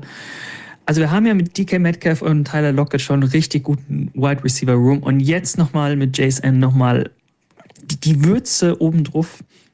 Ich freue mich. Und wenn wir jetzt noch D-Line in der zweiten Runde holen, dann kann das, glaube ich, nur gut werden. Muss man nämlich auch mal ganz deutlich so sagen. Du pickst da oben rum. So. Und sagst dir, pass mal auf, wir haben ja unseren Quarterback, haben uns gesichert. Mit Geno Smith, hm, ah, wer ist denn gerade da? Und da ist keiner hektisch geworden, hat gesagt, oh, wir brauchen jetzt einen Receiver und wir müssen hier. Nee, bester Spieler, der da war, Devin Witherspoon aus Illinois, hatten wir in unserem Mockdraft auch. Guter Junge, wirklich guter Junge. Ähm, zack, bumm, eingetütet, Abfahrt, danke, nächster. Fand ich, ich, ich fand die Seahawks in der ersten Runde wirklich smart. Ich fand die Seahawks in der ersten Runde mit am besten, tatsächlich. Also da muss man wirklich äh, Schneider und Carroll ähm, Kompliment aussprechen. Devin Witherspoon an, an Position 5 ist ein saustarker Pick. Ähm, muss dir einfach mal geben, wer jetzt alles als Defensive Backs bei den Seahawks rumläuft, Freunde. Das ist äh, Tariq Woolen, es ist Witherspoon, es ist Quantry Dix und es ist Jamal Adams, der übrigens Videos gepostet hat, wie er jetzt über die Offseason trainiert hat. Der Junge sieht auch äh, shredded aus. Also ich glaube, Adams hat auch Bock zu zeigen, Leute, ihr habt mich vergessen, ich habe große Töne gespuckt, ich bin Ja. wieder da. Wenn, also die vier, vor allem mit den Spielern, die sie geholt haben, Carsten, wir haben gesagt, Jamal Adams ist ein Safety, der auch gerne einen Quarterback blitzt und gerne riskante Plays macht und deswegen auch von vielen kritisiert wird, weil er eben Lücken reißt. Wenn du jetzt aber nebendran einen Dix, einen Witherspoon, ähm, alle hast, die du jetzt da auf, aufbaden kannst, dann kannst du einen Adams auch mal erlauben, diese Plays zu machen, weil die, die restliche Qualität so gut ist, das abzudecken. Also ich habe wirklich große Angst als Gegner, ähm, einen Ball zu werfen gegen diese Seahawks. Das ist wirklich großartig, wofür sie sich entschieden haben. Man kann natürlich ein bisschen kritisieren. Du hättest auch einen Carter, einen Tyree Wilson holen können. Da musst du halt jetzt abwägen, was dir wichtiger ist. Ich glaube, das ist etwas, das ist so eine Info, die uns aus den Gesprächen fehlt. Wahrscheinlich war Witherspoon der Typ im Gespräch aus Illinois, der einfach am meisten überzeugt hat. Und deswegen finde ich es einen guten Pick. Definitiv. Ähm, danach waren dann die Cardinals endlich dran und da ging es dann hin und her. Also von äh, über Los Angeles nach Detroit und Arizona hatte dann am Ende diesen Pick Paris Johnson Jr. Also Detroit wollte nicht an sechs. Darüber sprechen wir gleich. Okay, ich sage dazu. Äh. Okay, erstmal äh, Ehre wem Ehre gebührt. Du hast äh, Kyler Murray, vielleicht auch äh, laut äh, dem äh, Manager von Lamar Jackson, Mike Stiefelhagen, jetzt auch noch bald, bald äh, Malik Willis. Also du hast einen jungen Quarterback, den du beschützen musst und da ist Paris Johnson Jr. die beste Alternative. Riesengroßer Tackle, große Spannweite, also wirklich riesenlange Arme. Das, der, typ ist die, der, der Typ ist die chinesische Mauer mit Beinen. So, Punkt. Also besser geht's nicht. So, und danach äh, an sieben. Dann äh, die Raiders. Äh, Warte, warte, lass uns doch, nächste, ich muss ja auch was dazu sagen. Also Yannick schreibt gerade was Richtiges rein und zwar die Lions wollten wahrscheinlich Witherspoon haben und als der weggepickt worden ist, haben sie halt gesagt, sie gehen runter, wahrscheinlich weil sie einen Running Back holen wollten. Darüber reden wir dann äh, ja, gleich, äh, reden wir gleich nochmal drüber. Ähm, ich finde Paris Johnson Jr. einen starken Pick. Ich habe erst Goronski als ersten Tackle gesehen, der wurde am Ende tatsächlich erst der dritte. Ähm, Paris Johnson macht aber absolut Sinn. Hast du das Video gesehen, wie Paris Johnson Jr. Kyler Murray Hallo sagt? Carsten, das ist, Das sieht aus wie. das ist, wie, wie soll Kyler. Murray, wie soll er über ihn werfen? Ich, ich meine das wirklich Ja. komplett ernst. Du, der wirft dir auf seinen Rücken. Also das ist ja Wahnsinn. Du siehst als Defender siehst du Murray nicht mehr, weil Paris Johnson vor dir steht. Das ist der Trick. Du siehst ihn einfach nicht. Du kannst ihn nicht sehen. Das war Es Montys Idee. Der hat gesagt, pass Ja. mal auf, wir verstecken Kyler Murray. So, es gibt ja, es gibt ja tatsächlich ähm, das berühmte Play, ich, äh, Midget heißt ja kleinwüchsig im Englischen, äh, Hide the Midget, wo der Ball, weißt du, dem kleinsten Spieler, der sich hinter der O-Line versteckt. Und als dieser Pick durch war, und da habe ich nur gedacht, okay, das könnte jetzt aber nicht 37 Mal in einem, in, äh, geht nicht, funktioniert nicht. Also, Und? Geht nicht. Und er kann ja nicht nur ähm, beide Seiten als, als Guard spielen, sondern auch noch Left Tackle. Also der, du kannst ihn komplett variabel einsetzen. Ich fand es einen geilen Pick, deswegen stark gemacht. Gute erste Runde der Cardinals. Äh, Raiders Tyree Wilson ähm, ist für mich ein absoluter, absoluter Monster-Move von den Raiders. Du hast Max Crosby, ähm, Texas Tech. also geiler Edge-Rusher. Da muss man sagen, die Raiders haben sich gesagt, jo, machen wir jetzt mal, ne? machen wir Vollgas vorne, Rambazamba. Also gegen wen spielen wir? Ah, Mahomes, Wilson, alles klar, wir brauchen Druck, wir brauchen Druck. Ah, guck mal, dann nehmen wir doch den. Auch da äh, quasi sich gegen Jalen Carter entschieden und für den Tyree Wilson, einen richtigen Quarterback-Jäger. Und das ist ja auch das, das Prinzip der, der Raiders der letzten Jahre, dass sie mindestens zwei haben, Max Crosby und dann Yannick Ngakwe oder so, die halt Druck erzeugen auf den Quarterback. Sie bleiben sich ihrem System treu. Und ich finde, Tyree Wilson, der wird in sämtlichen Statistiken in der kommenden Saison auftauchen, weil das ist ein, also wenn der auf dich zurennt, lauf. So, und Lauf ist das Stichwort. Oder gib auf. Lauf ist das Stichwort. Wenn wir mal ehrlich gesagt runterbrechen. Ähm, wir haben den Super Bowl gesehen, wir haben die Chiefs gesehen, wir haben Pacheco gesehen. Wir haben gesehen, Running Backs findest du auch in späten Runden. Es gibt natürlich immer wieder Ausnahmetalente, wie zum Beispiel Shaquan Barkley. Shaquan Barkley ist mehr oder minder, der ist die Giants. Punkt. Das ist die Giants Offense. So. Ähm, ja, Daniel Jones. Ja, warten wir es ab. Aber so. Also die letzten Jahre war es Shaquan Barkley. Und jetzt hast du äh, immer noch auf dem Board Bijan Robinson, einen der vielleicht faszinierendsten Running Backs, die die ganze NFL jemals gesehen haben könnte. Ich sage bewusst könnte. Denn ähm, springen wir mal und deswegen macht der Pick durchaus Sinn, auch wenn, ich weiß, Mike schart jetzt schon mit den Hufen, es sind nämlich seine Atlanta Falcons, die mit Kyle Pitts, pff, ja, wäre ja sinnvoll, den einfach mal fünf und rauslaufen zu lassen und den Ball zuzuwerfen. Hm. Hat er am College auch wieder bei den Gators ganz gut gemacht. Aber machen wir nicht. Den benutzen wir nicht richtig. Aber jetzt haben wir die, jetzt haben wir die ultimative Lösung. Wir haben das nämlich bei den 49ers gesehen. Da gibt es einen Receiver, der spielt ab und an Running Back. Und der Bijan Robinson, der kann ja auch Bälle fangen. Hm, der hat ja fast 1000 Yards zusammengefangen. Gut, nur 860. Aber, hm, lass uns doch mal den nehmen. Also, die äh, Atlanta Falcons bei gefühlt 72 Baustellen, die sie haben, haben sich entschieden, ach, dann nehmen wir doch mal Bijan Robinson, also Running Back. Und jetzt sind wir nämlich im Paradoxum-Universum. Du hast es gerade gesagt. Also, die Detroit Lions haben runtergetradet und haben gesagt, ah nee, wenn wir den Spieler, den wir haben wollen, nicht kriegen, dann können wir ja runtergehen. Bijan Robinson war noch da. Und was machen die Detroit Lions ein paar Picks später? Holen sich einen Running Back. Kann mir das einer erklären da draußen? Bitte. Ja, fangen wir erstmal an mit den Falcons. Ähm, ja, sie haben viele Baustellen, aber ich glaube, was viele nicht mitbekommen haben, ähm, sie haben auch einige Baustellen schon clevererweise durch, durch ähm, die Zeit davor in der Offseason ähm, gestopft. Also sie haben als Linebacker Bud Dupree geholt, sie haben als Safety Jesse Bates geholt, sie haben als D-Liner Kalai Campbell geholt, großartig. Sie haben als anderen, als Defensive Tackle David Onyemata geholt, sie haben als Corner aus Detroit äh, Jeff Okuda geholt. Also sie haben wirklich schon starke Signings vor diesem Draft gehabt, vor allem oder ausschließlich eigentlich für die Defense und können sich deswegen auf die Offense konzentrieren. Des, äh, trotzdem, trotzdem bin ich ein bisschen, ich weiß noch nicht so richtig, was ich für diesen Pick halten soll. Man hätte es kommen sehen können. Es gab auch einige, die das im Mockdraft hatten, ähm, einfach weil die Falcons bekannt sind, als ersten Pick gerne was Offensives zu picken. Das war mit Drake London so, es war mit Kyle Pitts so. Es ist jetzt mit Bijan Robinson so ich finde, also meine persönliche Meinung, Running Game war letztes Jahr nicht das Problem der Falcons. Also ich finde Colorado Patterson und auch Tyler Algier als Ja. Rookie sensationell gespielt. Dem nimmst du jetzt ein bisschen natürlich das Potenzial, sich weiter zu entfalten, oder du sagst, er kann koexistieren neben dem äh, Bijan Robinson, was aber schwer fällt, weil Bijan Robinson so ein verdammt starker Running Back ist.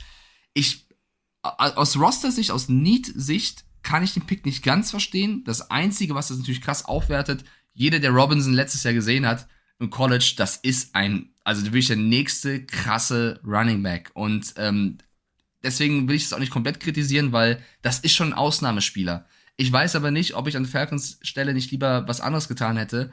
als jetzt Robinson zu holen, aber dass der Typ jeden Kader der Liga aufwertet, ist klar. Ich fand es so ein bisschen belustigend, Carsten. Der hat ja vorm Draft wirklich sehr, sehr, sehr mit den Eagles geflirtet. Und Ja. ich glaube, dass die Eagles auch hochgetradet hätten zu einem gewissen Preis und einer gewissen Stelle, aber nicht für, für die Top Ten. Nein. Und ähm, da kommen wir auch später zu, was die Eagles dann gemacht haben.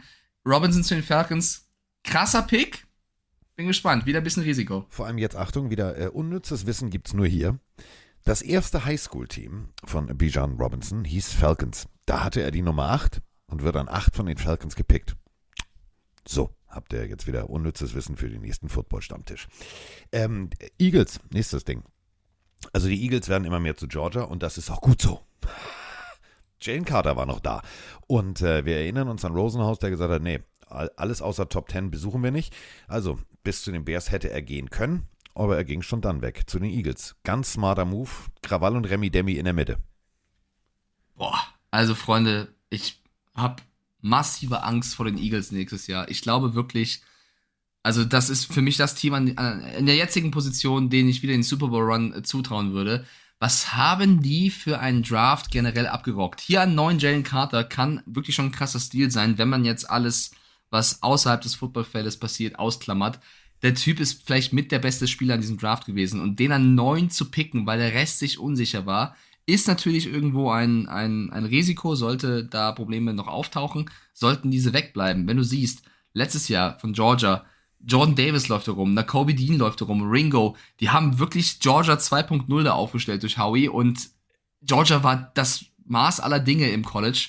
Die werden sofort klicken. Die brauchen keine große Anlaufzeit. Die funktionieren. Und dann Matt Patricia als jemand, der das Sagen hat. Also ich bin sehr, sehr, sehr gespannt auf die Eagles. Ich finde wirklich, Du, wahrscheinlich, Also, wahrscheinlich Wahnsinn. Ist, wahrscheinlich ist so, die, die, die ganzen Georgia-Jungs sitzen da, Matt Patricia. so, Ja, und wir früher bei den Patriots, ähm, stopp mal, Diggi, wir nehmen das Playbook von Georgia. Wir spielen einfach Georgia auf zwei, okay? Hast verstanden? Alles klar. Matt, mach dir keine Sorgen, wir haben das im Griff. Wir sind eingespielt. Wir kennen uns. also vielleicht greife ich ein bisschen vor, aber ich würde noch gerne äh, bei den Eagles bleiben. Ähm, du hast dann später noch Nolan Smith geholt Ja. an 30, Carsten. Den hatten wir beide in der Top 10 an 10. Stelle. Den bekommst du noch an 30. Das ich habe in meinem Mockdraft gesagt, sollte, ich habe ja sogar bei mir gesagt, dass Smith fallen wird. Ich habe ja gesagt, dass Smith fallen wird und ich werde es nicht verstehen. Er ist wirklich gefallen und er ist wirklich genommen worden an 30. Du holst einen Carter und einen Nolan Smith. Du hast einige Spieler verloren in dieser in, in in der Offseason, hast jetzt super Ersatz geholt, Georgia Ersatz geholt. Ich habe große Angst vor den Eagles. Die haben einen sensationellen Draftjob gemacht und vielleicht für mich einer der größten Gewinner. Du, vielleicht, vielleicht äh, ruft jetzt äh, der, der Besitzer der Eagles auch noch in Georgia an und sagt, sag mal, euer, eu- euer Hundemaskottchen, kann ich das auch noch kaufen? so, ich würde hier gerne alles ein bisschen neu machen. Wir sind jetzt, wir, wir- machen jetzt hier rot, grün, schwarz, alles zusammen. Wir machen Georgia. Ich finde es äh, ich find's smart. Auch äh, smart, dass du, dass du schon da runterspringst. Denn dazwischen sind so ein paar Picks, die sind einfach, die haben wir schon thematisiert. Ähm, Ja, ich will nicht komplett springen, aber ich will bei den, bei, bei, den Eagles noch kurz, oder lass uns die Eagles vielleicht zumachen, dann, dann müssen wir nicht nochmal auf die kommen, weil da ist ja jetzt noch ein Trade passiert. ja. Also sie haben ja jetzt in, in einen sensationellen Draft hingelegt. Die Philadelphia Bulldogs, schreibt doch gerade der Chat schon, perfekt, ähm, finde ich sehr gut. Oder die Georgia Eagles. Ähm, und dann haben sie gesagt, gut, Running Back hat nicht funktioniert mit Bijan Robinson, was können wir machen? Reden wir doch mal mit den Lions. Denn die haben ja Jamir Gibbs geholt. Über den Pick können wir gleich mal reden. Bedeutet, dass, dass sie mit Montgomery und Swift, mit Montgomery und Swift drei gute Running Backs haben. Und DeAndre Swift ist ja aus Philly. Es ist Wahnsinn, dass das jetzt wieder matcht und sie mit DeAndre Swift, der letztes Jahr stark gespielt hat, sofort den überragenden Running Back sich ertradet haben, den sie jetzt noch brauchen. Ich ziehe meinen Hut, GM-Arbeit mit dem Hurts-Vertrag noch, der erst später wirklich erst teuer wird. Die Eagles haben ein, also wenn, mir, wenn du vorlegen willst, wie du als GM zu arbeiten hast, dann zeigst du dieses Skript der Ja. letzten Monate. Weltklasse, was die Eagles gemacht haben. Überleg mal, was sie alles an Spielern verloren haben, was sie alles an Coaches verloren haben, wo es hieß, ah, Ja. die Eagles und hör so. Und jetzt sagen die Eagles nach der Draft, so, Finger ablecken, war lecker, geht weiter. Ähm, dann haben wir zwei, zwei Offensive Tackles, die vom Board gingen. Also die Bears machen, machen das, was, was logisch ist. Du musst deinen, deinen jungen Quarterback schützen. Genauso, du hast es vorhin schon gesagt, die Tennessee Titans mit Peter Skoronski, der Tackle, den wir äh, als Top-Tackle angesehen haben, geht dann auch endlich vom Board. Und dann kommen wir jetzt zu, zu, zu, zu fucking Mamma Mia, zweimal Pick hintereinander, Abstrusistan. Also, die Detroit Lions haben die sechs abgegeben, haben dafür jetzt auch nicht Haus und Hof von einem anderen Team gekriegt, sondern so, ja, es ist so, so, so, so, so solide, sagen wir es mal so. Und ähm, Oh, und dann Running Back. Mhm. Mhm. Mhm. Ja, es ist. Hm. Warte ganz kurz. Ich möchte jetzt Jamir Gibbs nicht kleinreden oder sagen, ja, hier kein guter. Aber das ist ungefähr so, du. Äh, also, du kannst, glaube ich, davon ausgehen, dass du mehr Tickets, mehr Jerseys verkaufst, wenn du einen Bijan Robinson geholt hättest. Du bist die Detroit Lions, die mal offensivtechnisch nur aus einem Spieler bestanden haben. Die anderen haben nur mitgeblockt. Das war Barry Sanders. Hä? ja, ich weiß nicht. Also ich finde, das Echo in den Medien oder auch in, auf, auf, Twitter und Co. ist wirklich sehr, sehr kritisch mit den Lions. Ähm, aufgrund dieses Picks von Jamir Gibbs an 12. Es ist ein Reach. Ich glaube, da sind wir uns alle einig, dass es ein Reach ist. Aber sie wollten unbedingt den Running Back und haben in ihm viel gesehen. Und wenn ihr gesehen habt, was die Reaktion war von Campbell und Co. im, im Draft Room, als sie ihn bekommen haben, die sind ausgeflippt, weil sie sich so gefreut haben. Ja gepaart mit dem Pick an 18 Jack Campbell als, als Linebacker, wo auch viele gesagt haben, boah, der hätte vielleicht auch noch wen anders bekommen können. Ich finde, wir sind bei den ganzen Interviews nicht dabei. Ich glaube, die, die Lions haben wirklich darauf abgesehen und, und haben ihren Spieler bekommen, den sie wollen. Und wenn du dir den ganzen Draft der Lions ansiehst, vor allem die späteren Runden, finde ich, haben sie insgesamt einen guten und keinen schlechten Job gemacht. Ich finde, mit Sam Laporta haben sie an 34 einen starken Titan noch bekommen. Sie, seitdem Hockenson weg ist, wollen sie auf Titan wieder aufpolstern der Typ aus Iowa hat das Potenzial dazu. Brian Branch an 45 als Safety, für mich der beste Safety im Draft. Starker Pick. An 68 der das Druckmittel auf, auf äh, Goff mit Hendon Hooker bekommen aus Tennessee. Ja. Also ich finde, dass die, die Lions insgesamt einen keinen überragenden, aber einen guten Job gemacht haben. Sagen wir mal so, am Ende haben sie das Ruder noch wieder rumgerissen. Am Anfang haben ja. sie es merkwürdig präsentiert und es teilweise auch Picks, wo ich denke so, nee, das war jetzt zu, zu teuer für, für, für den Spieler.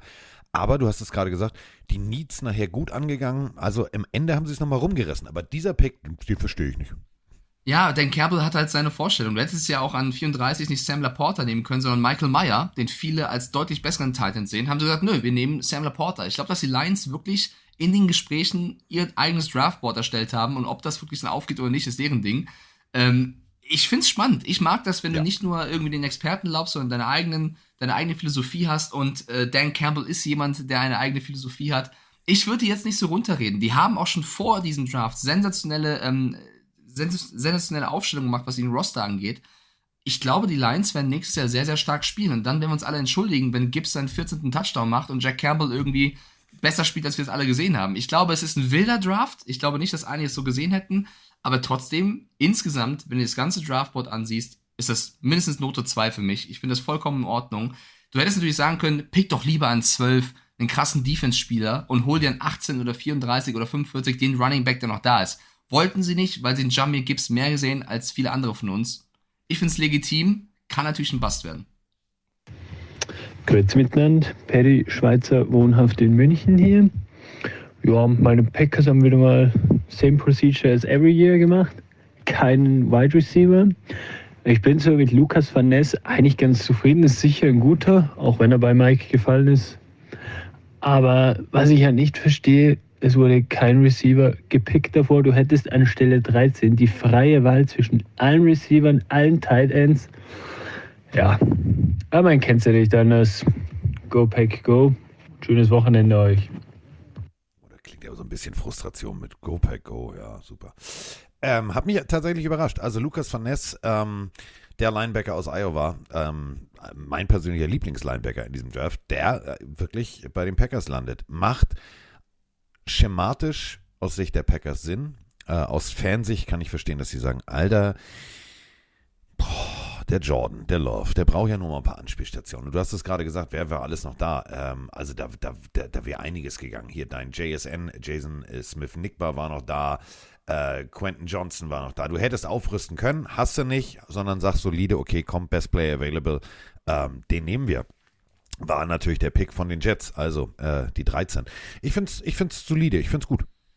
Ja, schlecht finde ich es nicht, weil Lucas Finesse ist ein guter Spieler. Ich, ich glaube, ich verstehe die Erstrunden-Drafts der Packers einfach meistens leider nicht, muss ich leider sagen an der Stelle. Ich glaube, ich hätte auch eher was in Richtung Offensive gepickt, weil guck dir doch mal an, wie du hast. Du hast äh, als, als, als Packers auf dieser Position des Linebackers, entweder Rashawn Gary oder auch ein äh, Preston Smith, die liefern können. Lucas Ness hat äh, noch kein Spiel gestartet. Die ganzen 14 Sacks, die er gesammelt hat aus Iowa, kommen halt äh, dadurch, dass er partiell gespielt hat, nicht von Anfang an durchgehend.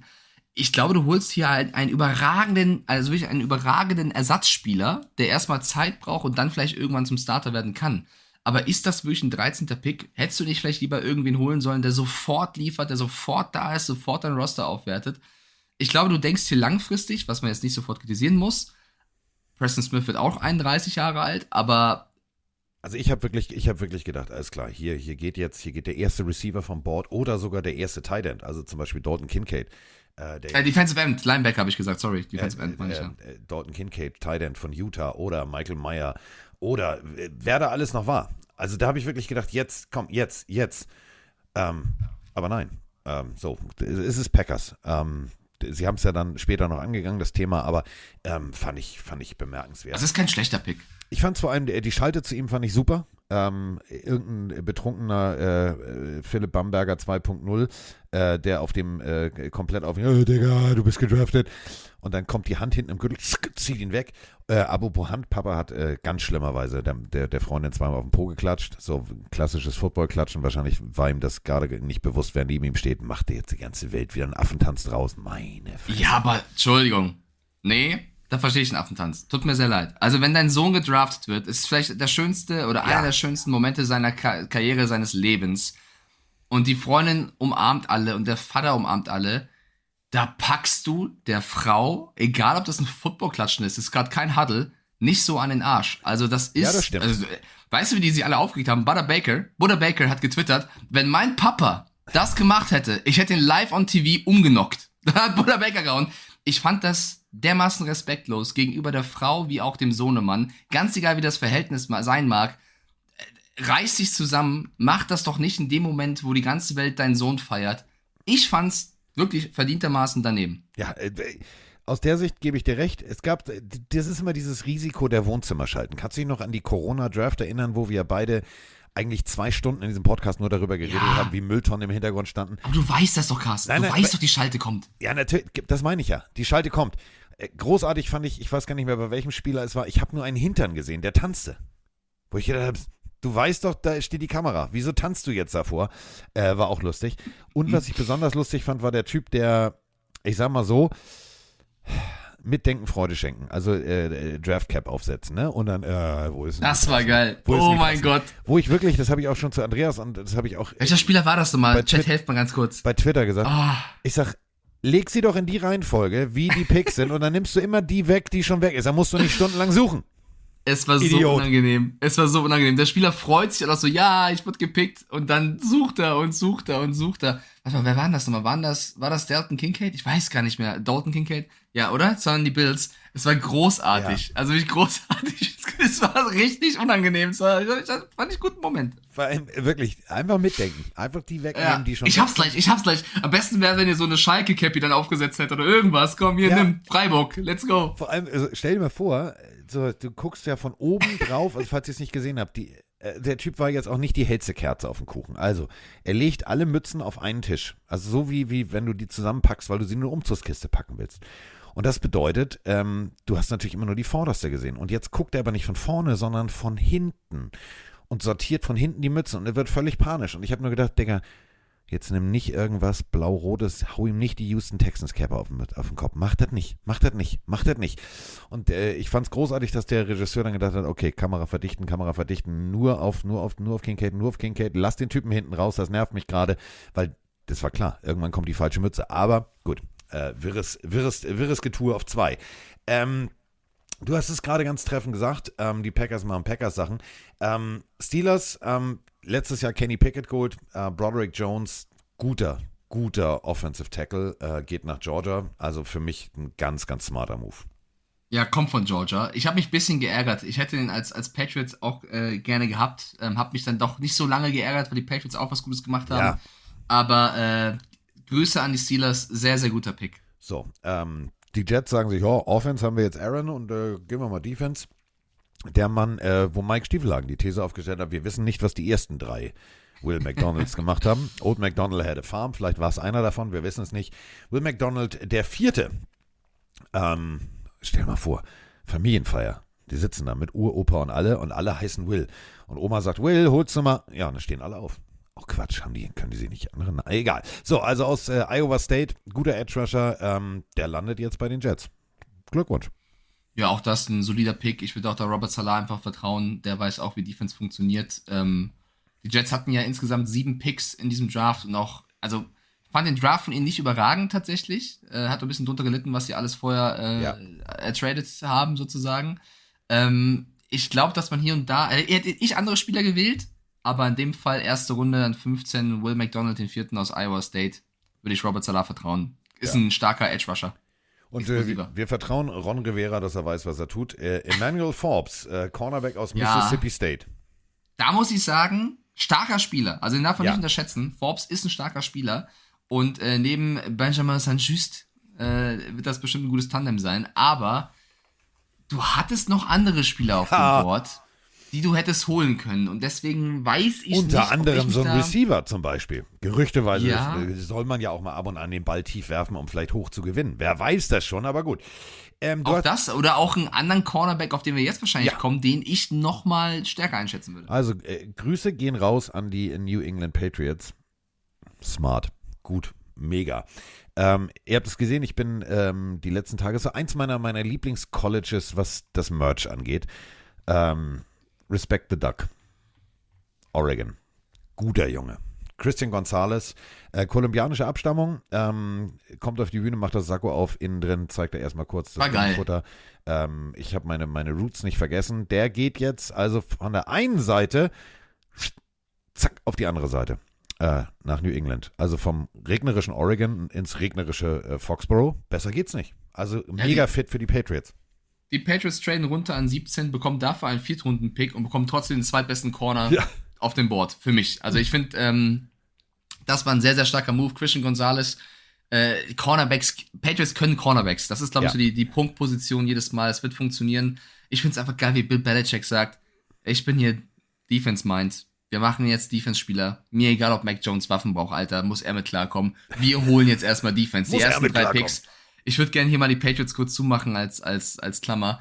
Christian Gonzalez an 17, ich finde es einen geilen Pick. Ich habe mich sehr gefreut. Ich hätte wahrscheinlich an der Stelle dann genau das gleiche gemacht. Äh, oder ich finde, das ist ein super, super Pick. Du hättest Smith und Jigba holen können. Ähm, ich finde, du kannst Christian Gonzalez ja auch nehmen. Bin ich sehr zufrieden mit. An 46 in der zweiten Runde, Keon White, Georgia Tech, Edge Rusher. Super Pick. Ja. Freue ich mich. Geiler Spieler, der reinkommt. Aber diese Reaktion, Carsten, hast du die gesehen? Keon White, als er informiert wird, dass die Patriots ihn holen, sitzt da und hört gerade, weiß ich nicht, wie wenn ich äh, damals, als Schalke-Fan war und mitbekomme, dass Schalke absteigt. So ungefähr, so ungefähr war der Blick von Keon White. Es war wirklich so, fuck, ich muss arbeiten. Also das wird, ich glaube, er hat sich nicht auf die Patriots, auf den Patriot Way gefreut. Er hat danach natürlich ein Interview gegeben, wo er es so ein bisschen relativiert hat und gesagt hat, Leute, ihr müsst wissen, ich bin eh kein Emotionsbolzen. Ich nehme eh alles bisschen ruhiger hin. Ich freue mich sehr auf die Patriots. Es ist ein guter Fit. Aber schaut euch das Video an. Er sieht wirklich aus, als wenn sein kleiner Hamster gestorben wäre. Ich weiß es nicht. Als hätte man ihm irgendwas weggenommen. Ähm, trotzdem guter Spieler. Guter Ja, so, Spieler es war aber wirklich so dieses, oh shit, nicht dahin. Und die Ja, erzählen, wirklich. in jedem Interview Von heißt es doch, allen. man darf da nicht lachen und darf da keinen Spaß haben. Oh Mann, oh. Ja, ja, aber wirklich, ich fand's äh, sehr gut und ich glaube, dass, dass es gut passen kann. Wenn Ja, du so einen Spieler mega. hast, ähm, ist es sehr, sehr geil. Dann Safety Mate Mapu auch stark. Ich will jetzt nicht alles runterrattern. Ich möchte nur sagen, dass die Patriots hoch getradet haben, um an 112 einen Kicker zu holen. Das fand ich einen seltsamen Move, bin ich ehrlich. Fand ich einen seltsamen Move. Das war der Chad Hund. Das war der. Hund von, Be- das war der Hund von Ey, Belichick. da muss ich irgendwer verdrückt haben. Könnte mir nichts erzählen. Chad Ryland an 112. Du tradest, also für einen Kicker. Du hast mit Folk einen der besten Kicker letztes Jahr gehabt. NFL-Teams haben normalerweise jetzt nicht immer zwei saustarke Kicker. In der vierten Runde, wo noch so viel da war, habe ich nicht ganz verstanden tatsächlich. Ähm, und dann später in der sechsten Runde ein Panther, Bryce Barringer.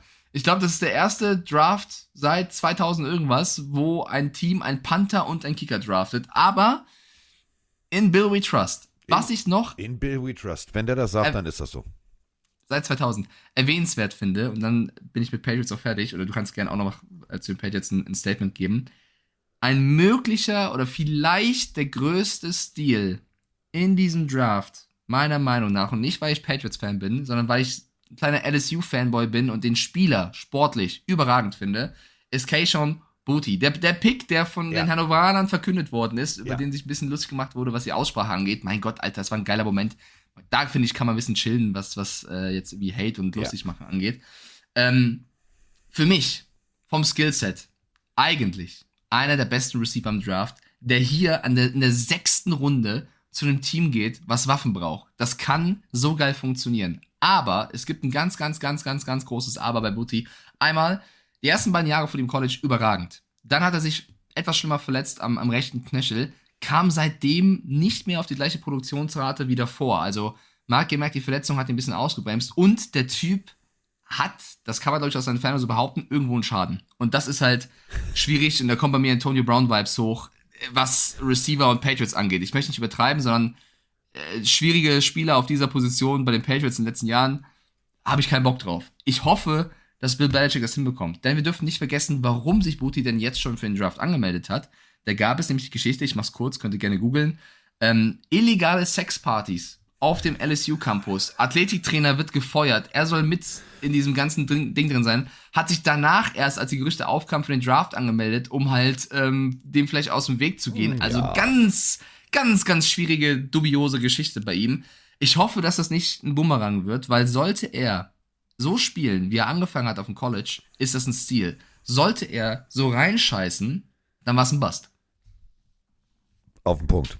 So, also äh, Hausbootskandal der Vikings hatten wir in unserem Special. Äh, ähnliche Situation soll es gegeben haben auf dem LSU-Campus.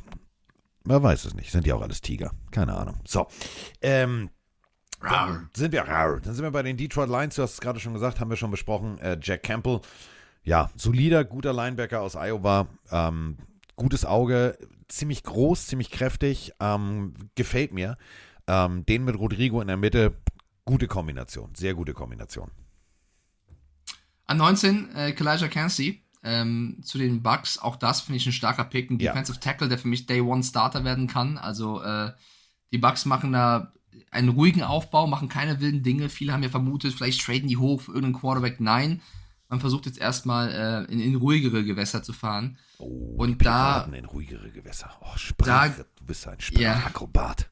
Ja, in, ins seichte Gewässer. Da aber jetzt ganz kurz eine sehr, sehr, sehr, sehr, sehr, sehr, sehr traurige und Horrormeldung tatsächlich, die wahrscheinlich auch jetzt erstmal nicht so einfach zu verarbeiten ist.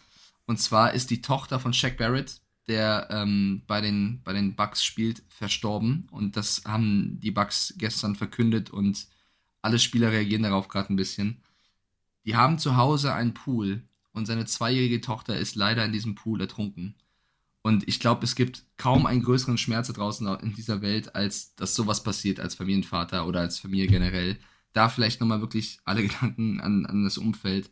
Das zu verarbeiten, wird seine Zeit brauchen. Ich bin, auch- ich habe das gelesen, konnte es nicht glauben, bin ich komplett, komplett sprachlos und hoffe, dass ähm, sie das als Team auch auffangen können. Ich glaube, in so einer Situation brauchst du Leute in deinem, in deiner Familie, in deinem Umfeld, in deinem Team, die dich aufbauen, weil das zu verkraften ist nicht so einfach. Ich habe auch kurz überlegt, ob ich das hier in den Podcast reinbringe, weil es jetzt nicht direkt was mit Football zu tun hat, aber Ja, es es ist halt ein Spieler der Bucks. Das ist Ähm, halt deswegen schon, schon traurige Meldungen gehören leider dazu und deswegen ist es einfach sehr tragisch, ja. So. Ähm, dann sind wir bei 20 und 21. Also äh, sowohl Seattle als auch äh, die Chargers sagen sich, weißt du was, Receiver ist das Thema und äh, Jason Smith-Nickbar geht äh, vor Quentin Johnson aus TCU weg. Ähm, beides Top-Picks, die in dieser Offense gut funktionieren und gut klicken können. Und wenn wir uns angucken, in welchen Divisions diese äh, Teams spielen, macht ein Receiver an dieser Stelle mehr als Sinn.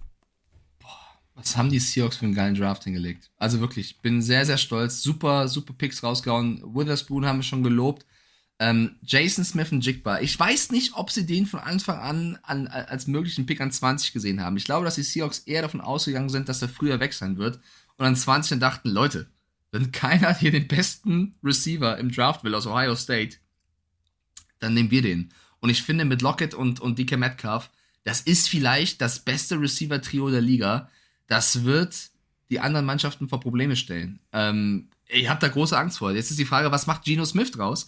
Wenn er an das MVP-Niveau, was er phasenweise hatte, letztes Jahr rankommt, dann wird das ganz, ganz, ganz, ganz böse für die Rams, Cardinals und Co. Ähm, super, super Pick, den ich nicht habe kommen sehen, aber sehr unterstütze. Ja, definitiv. Beide, beide Picks äh, extrem gut. Und ähm, wenn schon Receiver jetzt weggehen, dann lass uns doch einfach mal den Receiver-Hattrick machen.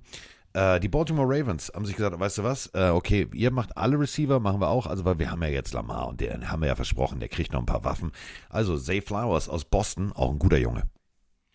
Ja, äh, vorher vielleicht noch wegen Receiver, äh, Quentin Johnson zu, zu den Chargers. Ich glaube, die Chargers haben sehr gehofft, einen, Re einen Running Back holen zu können. Wenn dann Gibbs und jo äh, Robinson schon weg sind, dann holst du halt den Receiver. Äh, Quentin Johnson, dann ein guter Pick. Ich hätte aber auch eher Zay Flowers gesehen. Für mich waren Zay Flowers und Jordan Addison hinter Smith und Jigba. Ähm, die Chargers haben das anders gesehen. Flowers zu den Ravens finde ich ein super Pick. Du weißt, Lamar Jackson unterschreibt. Du hast Odell Beckham Jr., du hast keine Ahnung, was aus dem DeAndre Hopkins und Co. wird und dir ist eh scheißegal, ob Antonio Brown irgendwas twittert. Also beruhst du oder besinnst du dich auf den Draft und holst Safe Flowers. Starker Pick falls ihr es nicht mitbekommen habt. Äh, ich will es gar nicht. Tony Brown hat schon wieder. So, Ravens, da bin ich wieder. Also wahrscheinlich wussten die Ravens da gar nichts von, haben nur gesagt, nein, haben wir den Türcode geändert? Ja, alles klar, gut, dann kommt er nicht mehr. So, ähm, und Vikings äh, war auch genau das Thema. Es ging äh, weiter. Die Vikings äh, sagten sich, warte mal, äh, Caleb Williams, an sich ein guter, guter Quarterback, der, der wirft ja einen guten Ball. Den haben wir uns schon mal angeguckt für die nächste Draft. Und dabei ist uns aufgefallen, der wirft ja immer auf äh, Jordan Addison. Ja, dann lass doch mal den holen. Receiver, zack, Abfahrt. Also der vierte Receiver in Folge. Fand ich, fand ich spannend an dem Moment. Ja, ich habe ja gedacht, dass die Vikings keinen Receiver direkt holen, weil sie Adam Thielen noch anders auffangen können. Äh, die Vikings haben das anders bewertet. Ich hätte versucht, die Defense ähm, zu verbessern. Du hättest mit Marcy Smith, mit äh, Miles Murphy, Brian Brissy, Nolan Smith wirklich noch Spieler gehabt, die gepasst hätten. Also ich hätte nicht hier den Receiver geholt, aber ich finde, Jordan Addison ist ein super Spieler. Also da wieder so die Frage Need und Value. Ähm, kannst du schon machen? Ich hätte es vielleicht nicht gemacht. Passend dazu die Frage von Janni an uns welcher First-Round-Receiver, also Smith und Jigba, Johnston, Flowers, Addison, wer von den vier wird direkt abliefern können? Wer kommt in ein Umfeld, wo du am meisten produzieren kannst? Ich glaube tatsächlich, ich gehe auf Safe Flowers. Ich glaube, Safe Flowers. Weil ich glaube, Smith und Jigba wird seine Bälle bekommen und ist ein super Spieler. Aber du hast natürlich einen Metcalf und einen Lockett und Flowers neben OBJ. Wenn OBJ noch ein bisschen braucht, könnte das schon das Target werden. Ja, ich tendiere ja. zu Flowers. Ja. Was sagst du? Mm.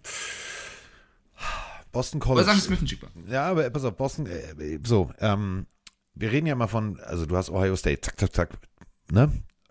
Also High-Flying Offense. Im Verhältnis, wenn du als äh, Zay Flowers in einer nicht unbedingt passlastigen Offense solche Werte ablieferst, dann bist du schon, dann bist du schon Ausnahmeathlet. Ähm, ich glaube tatsächlich, dass äh, die Baltimore Ravens hier einen absoluten Glücksgriff gelandet haben. Alle werden in ihrem jeweiligen System funktionieren, aber da muss man halt sagen, da haben die Baltimore Ravens ganz, ganz schlau gescoutet. Ähm, ich finde es gut. Ich finde es echt gut. Und auch äh, den, den, den, den, den nächsten äh, Pick, der jetzt kommt, ähm, die Giants. Also ja, was war eine Schwachstelle, hatten wir aufgeschrieben. Unter anderem die beiden Buchstaben Cornerback. CB. Und äh, Deontay Banks von, von Maryland, boah, guter Junge. Also der kann da richtig gut funktionieren. Ja, ich glaube, dass die Giants, also ich glaube, die Giants ärgern sich ein bisschen, dass kein Receiver mehr verfügbar war, die sie auf dem ersten, als Erstrunden-Pick gesehen haben. Also Flowers, Addison, Smith und Jigba alle weg.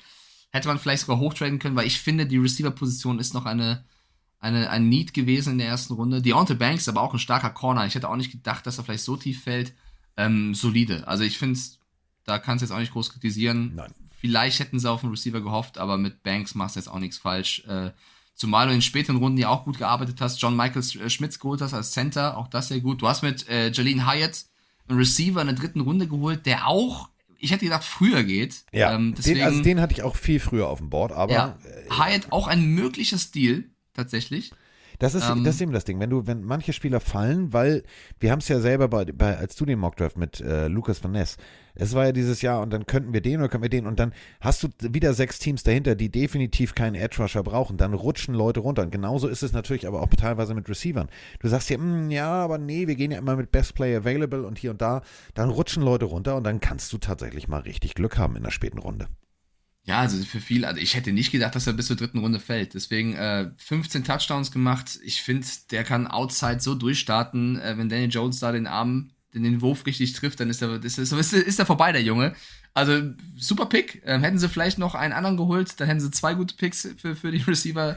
Nur mal so haben sie einen. Und es gibt ja noch ein paar Spieler, ähm, die man noch holen kann. Und es ist ja noch, es ist ja auch noch, äh, ne, die, die Ja. nicht geholt wurden, Free Agency und so weiter und so fort. Ähm, was mich halt, äh, was mich aber- als, als Dolphins-Fan beim nächsten Pick wirklich, Ja, warte, ich will die Giants noch kurz zumachen. Insgesamt, auch der Siebtrunden-Pick von Jordan Riley aus Oregon, Defensive Tackle, auch eine Maschine. Für mich haben die Giants all in all einen der besten Drafts hingelegt. ja, Trotz- weil sie durch also, jede Runde ja. solide äh, die Team-Needs bedient haben, die sie hatten, ohne zu hoffen in der Free Agency, sondern wirklich Zettel abhaken, weitermachen, weitermachen, weitermachen. Und das ist, äh, die Giants haben, haben smart gearbeitet. Also das muss man ganz ehrlich sagen. Hätte ich jetzt auch nicht Ja. gedacht. Also wer, wer so einen Quarterback-Vertrag für Daniel Jones raushaut, dass man ja, aber Joe Schön ist ein Ja. guter, da wird sich was dabei gedacht Ja, haben. natürlich, ja. Äh, was ich mir auf jeden Fall beim nächsten Pick gedacht habe als Dolphins-Fan, als äh, Patriots-Freund, Aua. Sympathisant, weil du ja nur Patriots-Fan bist, und äh, Aaron Rodgers, müssen wir mal gucken. Hi, Dewitzka. Die Buffalo Bills sagen sich, äh, Diggi, wir haben äh, mit Dawson Knox einen geilen Tight End. Ach, guck mal, da gibt's einen, der ist fast genauso groß, der ist fast genauso schwer, der ist genauso. Alter, den nehmen wir. Das macht total Sinn. Dalton Kincaid. Also die Buffalo Bills Offense wird noch brutaler. Guten Tag erstmal. Und was man nicht vergessen darf, eine bisschen andere Situation als Kyle Pitts. Kyle Pitts ist damals zu den Falcons, wurde komplett abgefeiert und sollte sofort liefern. Das hat nicht funktioniert, weil er vor allem gefühlt jedes Spiel Double Coverage kein Land gesehen hat. Ähm, bei den Bills ist es eine andere Situation. Da Ja. laufen eben mit Gabe Davis, Stephon Diggs noch andere Waffen rum oder auch als Titan Dawson Knox, der ja letztes Jahr auch einer der stärksten Titans war. Ja. Das heißt, du hast jetzt Double Threat auf dieser Position mit Knox und Kincaid wirklich zwei Monster Titans und du kannst als Rookie dich da super entwickeln und immer und immer mehr auch deine Targets bekommen ähm, und nicht ein Double, gegen Double Coverage spielen. Also ich glaube, wenn, also ich sehe hier wirklich Potenzial, dass der im ersten Jahr komplett durch die Decke geht und wir sagen, das ist ein Titan, den muss man zumindest in die Ka- Kandidatenliste aufnehmen für Rookie of the Year. Ich glaube, das kann ein ganz, ganz böser später Pick gewesen sein der Bills, der alle anderen ärgern wird. Ich finde vor allem äh, das Gesamtpaket der Bills, was sie gedraftet haben, ähm, durchaus smart. Also jede Runde war, war sukzessive gut gearbeitet. Ähm, finde ich jetzt, also muss ich, muss ich wirklich Ja. finde ich jetzt nicht. Es ist jetzt nicht, dass ich sage, hm, ja. Nein, du hast dann, guck mal, du hast dann 59 mit Osiris Torrance, auch jemanden, der auch in meinem Mockdraft in der ersten Runde am Ende gegangen ist. Also, ähm, ist guter, guter Draft, ja, kann man so sagen. Äh, Dallas Cowboys, ähm, Marzi Smith. Masi, Masi. Marzi in the middle. Hm. Defensive Tackle aus Michigan. Äh, mega. Also, äh, die Defense noch so aufzupolstern. Guten Tag erstmal. Ja, schau dir die Defense der, der ähm, Cowboys an. Die haben letztes Jahr super gespielt mit Micah Parsons und Co. Du brauchtest aber einen, der in der Mitte in der Defense so ein bisschen, ja, reinschallert, sag ich mal, ja, der reinknallt, der, der in der Mitte, die Mitte zumacht. Und wenn du dann äh, an 27 picken darfst und Marcy Smith aus Michigan ist noch verfügbar, ja, dann, also ich glaube, das war der schnellste Call Ja. überhaupt. Äh, wir nehmen ihn. also ich wirklich. War auch jetzt nicht äh, irgendwie so, oh, müssen wir überlegen ja. und man gibt's noch einen anderen. Nee, komm, mach, mach. Hat für mich Don Terry Poe Vibes. Also Ja. ich finde Marcy Smith sehr, sehr, sehr starker Pick. Guter Pick der Cowboys. So, äh, Ich, ich will nur ein bisschen, wir müssen ein bisschen kritischer werden. Wir sagen zu jedem Pick einen guten Pick. Das ärgert mich gerade. Aber ich fand trotzdem, Ja, dass wirklich also- im Vergleich zu sonst die meisten Teams, äh, die meisten, nicht alle, die meisten Teams einen vertretbaren, guten, guten Draft hingelegt es, haben. Genau, Ähm, es war so und auch die, die, die gucken wir uns die späteren Picks der, der Cowboys an. Team Need, Haken. Team Need, Haken, fertig. So, gut. Ja, dann, ja, aber- dann, dann ja, haben aber wir den Owner. Also ja, okay, teilweise. Darauf wollte ich hinaus. Ich finde Marcy Smith einen überragenden Pick. Ich finde die anderen Picks, vor allem die späteren äh, Late-Round-Picks, weiß ich nicht. Das, darauf wollte ich hinaus. Ich wollte es nicht zu kritisch sagen, aber ich will hier nicht nur jedes Team loben. Vielleicht liege ich auch komplett daneben. Ich finde Luke Sch Schoenmaker, Schoenmaker, ich weiß nicht, wie man ihn aussprechen soll. Aber sie brauchen unbedingt einen Tight End und bekommen dann einen 58 Luke Schoenmaker bei denen, die vielleicht noch sonst in der zweiten Runde da gewesen wären, wenn du vielleicht hochtraden könntest. Weiß ich nicht, ist okay, wird aber vielleicht nicht sofort äh, komplett krass sein. Ähm, der Rest überzeugt mich auch nicht. Hansi als großer äh, Cowboys-Fan schreibt Deuce Vaughn von Kansas State rein, der als Running Back in der sechsten Runde gekommen ist. Kann ein Stil sein, bin ich bei euch. Was Ne? übrigens, und das finde ich eine ne unwahrscheinlich geile Geschichte, der Ja. Vater von Deuce Vaughn Ja. ist tatsächlich Scout. Und ähm, äh, also ist fürs, fürs Personnel Department zuständig. Und ähm, du, du siehst wirklich den, den, den War Room, du siehst äh, die beiden Jones-Brüder, du siehst alle äh, und äh, der Vater darf seinem Sohn info informieren, Diggi, du, du, du spielst hier jetzt. So ein, ist vielleicht mit der schönste Draft. Moment. Chris. Vaughn, Chris Vaughn äh, sagt Deuce Vaughn, dass er zu dem Team kommt, wo er scoutet. Es wird geil. Also Pollard und er werden, werden Coole ähm, Kombo. einiges erzeugen. Ich bin nur, also er ist halt wirklich nicht der Größte. Und Ja, ich bin aber- gespannt. Nee, ich will ihn nicht, nicht zu sehr kritisieren, aber das ist eine Umstellung. Es gibt auch andere gute. Terry Cohen war auch eine Riesenwaffe bei den Bears äh, lange Zeit. Ja. Es kann schon funktionieren. Er ist halt kein Zeke Elliott. Ähm, ja, ich, gut, also phasenweise gute Picks der Cowboys. Insgesamt bin ich, wäre ich nicht ganz zufrieden als Cowboys-Fan. Ich betone es mal so. Ja. Ja, man muss ja mal kritisch sein. Du kannst nicht alles so. so. Nee, so kann man das tatsächlich sagen. Ähm, wo ich äh, weder kritisch noch irgendwas bin, ist äh, mit den Jacksonville Jaguars. Solide, wirklich solide. Überleg mal, Pick 1, Pick, Pick 1 in zwei Jahren aufeinander und jetzt darfst du an 27 picken. Heißt, du hast äh, das Ruder rumgerissen.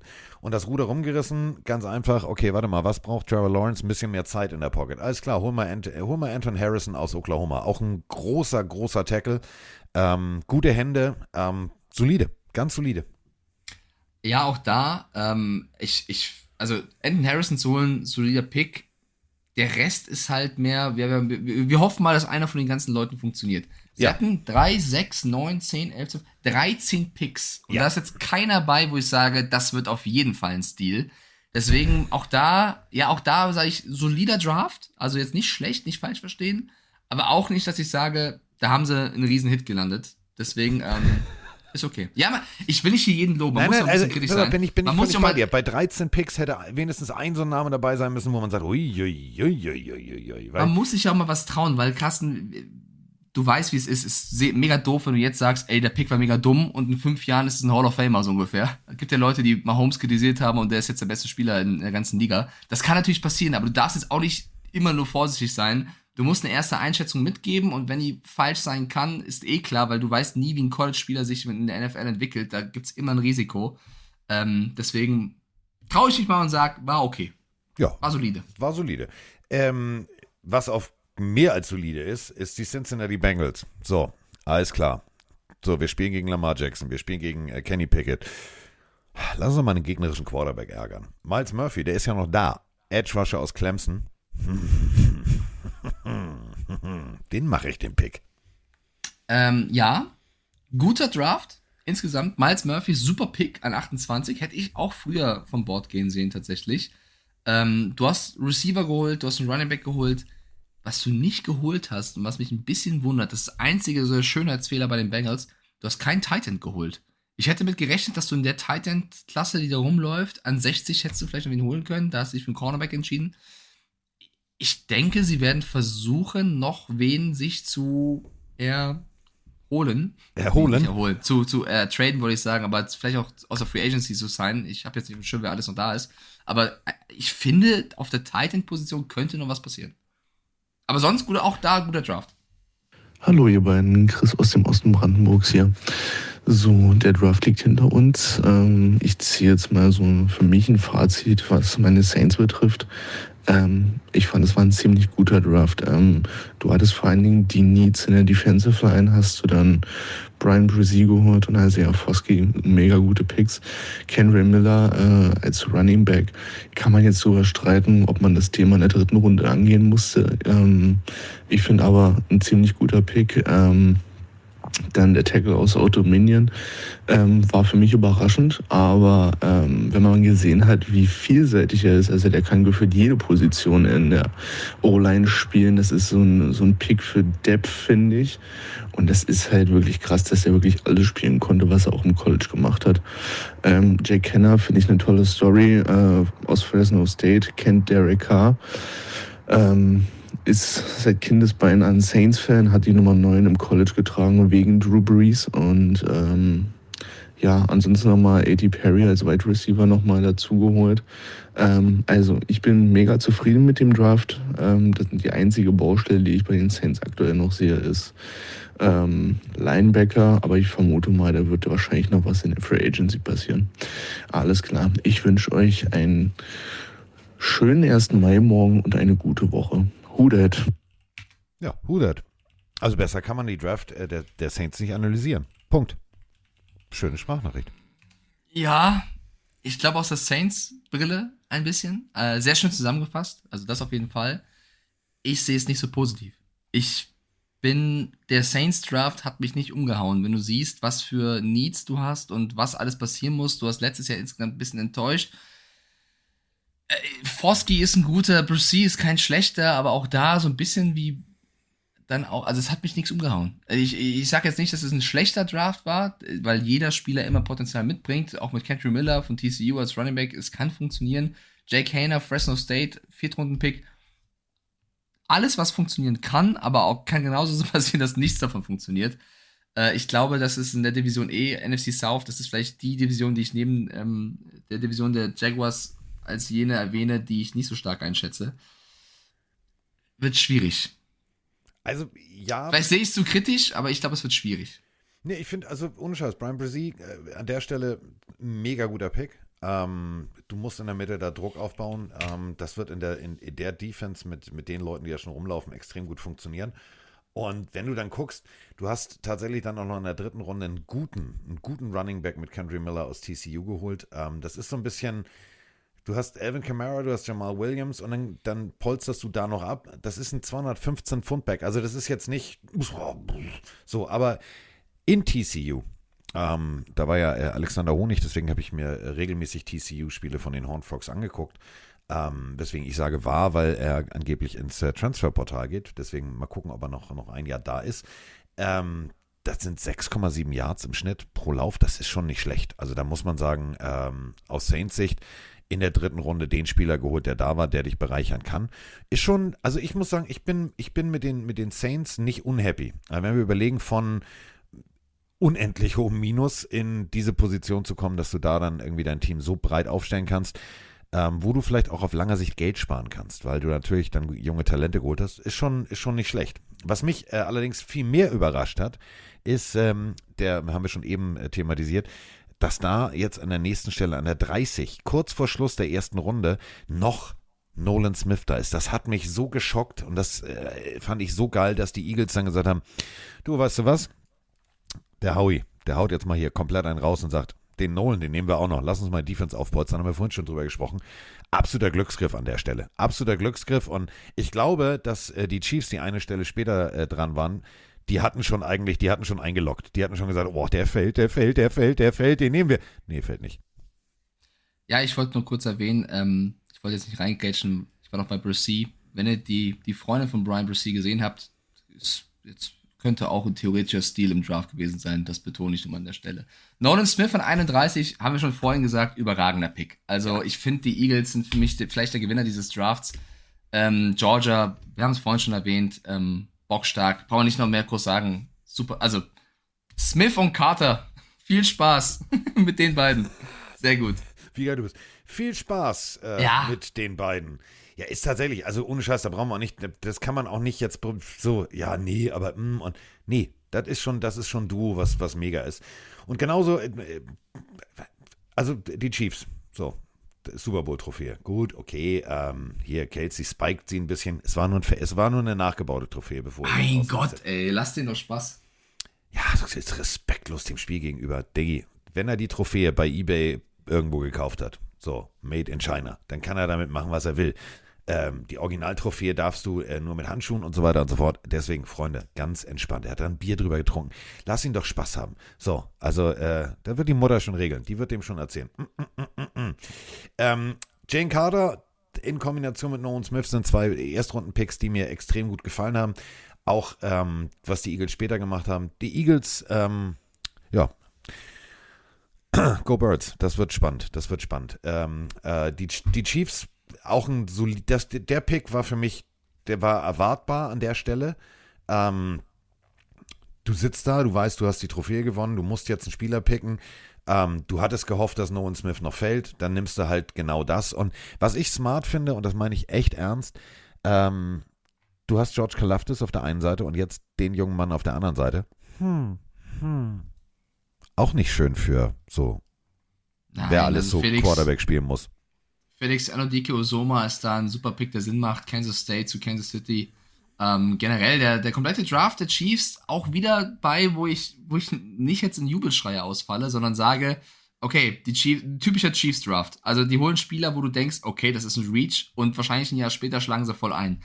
Deswegen, äh, auch damals Pacheco hat jeder gesagt, boah, den nochmal in der siebten Runde holen, keine Ahnung. Der hat mega abgeliefert. Deswegen halt, ich halte mich ein bisschen zurück. Tatsächlich Rashi Rice von SMU geholt in der zweiten Runde. Ähm, ich hätte andere Spieler geholt an, anstelle der Chiefs. Also werden die Chiefs wahrscheinlich ihre Gründe haben, warum sie die geholt haben, die sie geholt haben. Und äh, bin gespannt, welchen No-Names da dann ähm, abliefern werden und zu Names werden. Definitiv. Was ich, äh, und da sind wir, sind wir jetzt bei den schönsten Geschichten in dieser Draft. Ähm, du hast einen Vater, der gewinnt mit den Pittsburgh Steelers den Super Bowl und damit sind wir für mich äh, bei der schönsten Geschichte aus Runde 2. Ja, Will Levis ist zu den, haben wir schon thematisiert, zu den Tennessee Titans gegangen. Ähm, Joey Porter Jr., ganz wichtig. Joey Porter Jr. ist wahrscheinlich einer der wenigsten College-Spieler gewesen, der gesagt hat, ach, Super Bowl, Konfetti-Regen, kenne ich. Auf dem Arm von meinem Papa. Und ich fand die Pittsburgh Steelers großartig. An äh, Pick 32 war das, glaube ich, in der zweiten Runde, haben sich äh, die Pittsburgh Steelers entschieden, hm, weißt du was, Cornerback können wir mal gebrauchen und holen äh, Joey Porter Jr. aus Penn State. Und was machen sie? Ja, welcome our new Cornerback und nehmen das Foto, wo er auf dem Arm seines Vaters ist, habe ich so abgefeiert, denn Papa äh, war tatsächlich mal eine richtige Abrissbirne auf zwei Beinen äh, bei den Pittsburgh Steelers. Großartige Geschichte. Ja, mega. Das Foto, äh, mega geil. Also, da, da, das, das schließt jetzt wieder einen Kreis. Ich mag so Geschichten im Football auch immer und bin mir sicher, der Junge wird abliefern, weil der tritt jetzt in große Fußstapfen oder in Fußstapfen und will die natürlich ausfüllen. Deswegen, ähm, Schöne, schöne Nummer. Und in der zweiten Runde auch für mich, und da sind wir wieder bei den Jacksonville Jaguars, ein Pick, den ich mega abgefeiert habe. Da sind wir immer noch bei Penn State.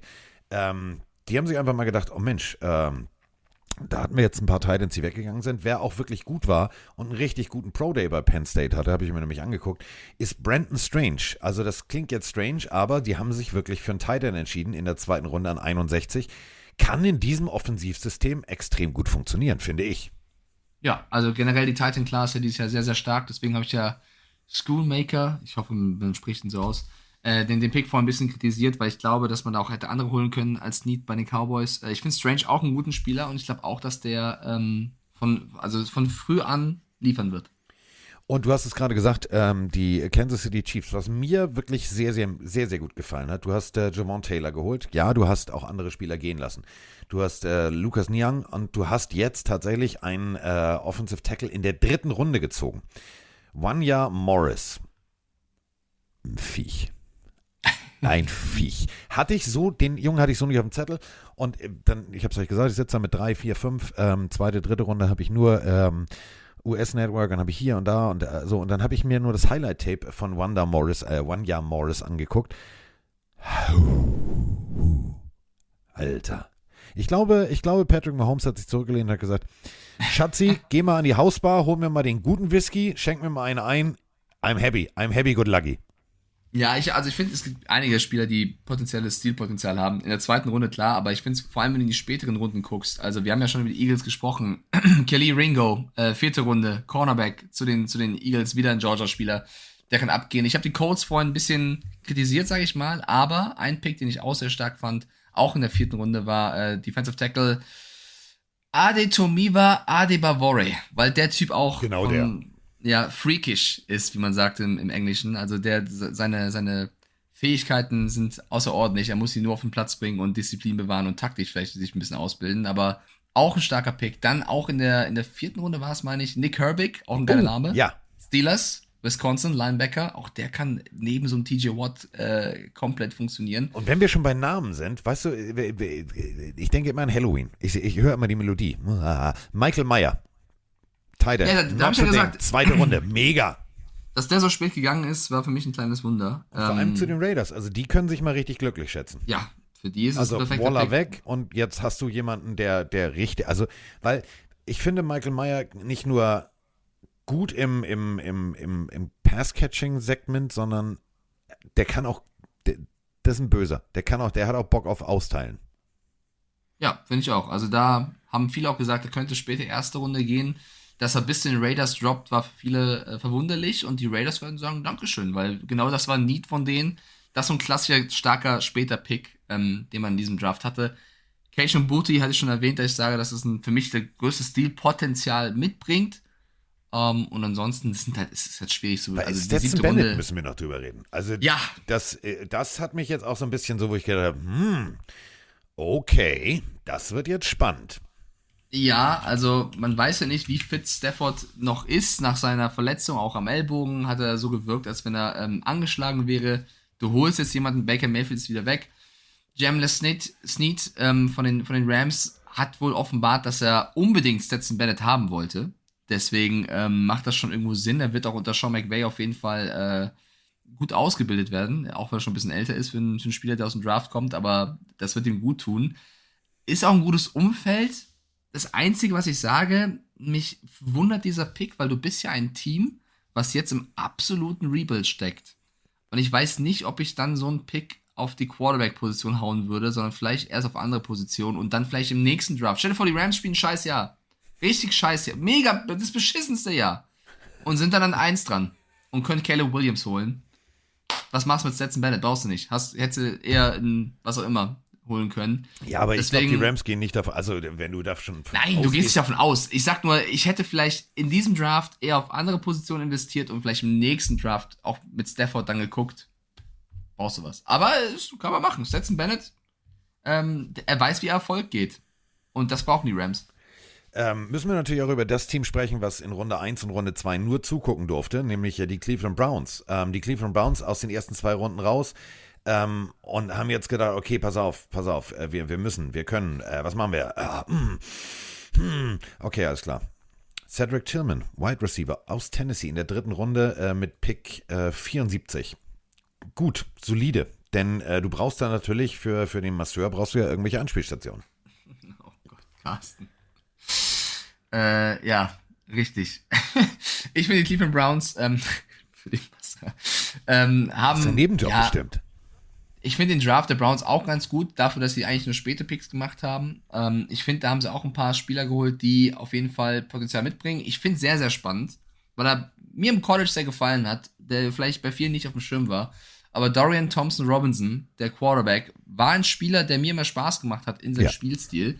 Ähm, ich sag, der wird jetzt wahrscheinlich nicht, nächstes Jahr starten hinter Watson oder Watson verdrängen, aber ähm, ist ein guter, wo ich viel Potenzial drin sehe. Mal gucken, wie er sich dort macht. Und vielleicht auch ein kleiner möglicher Stil. In der vierten Runde Tackle Devon Jones von Ohio Ja. State, auch eine Maschine.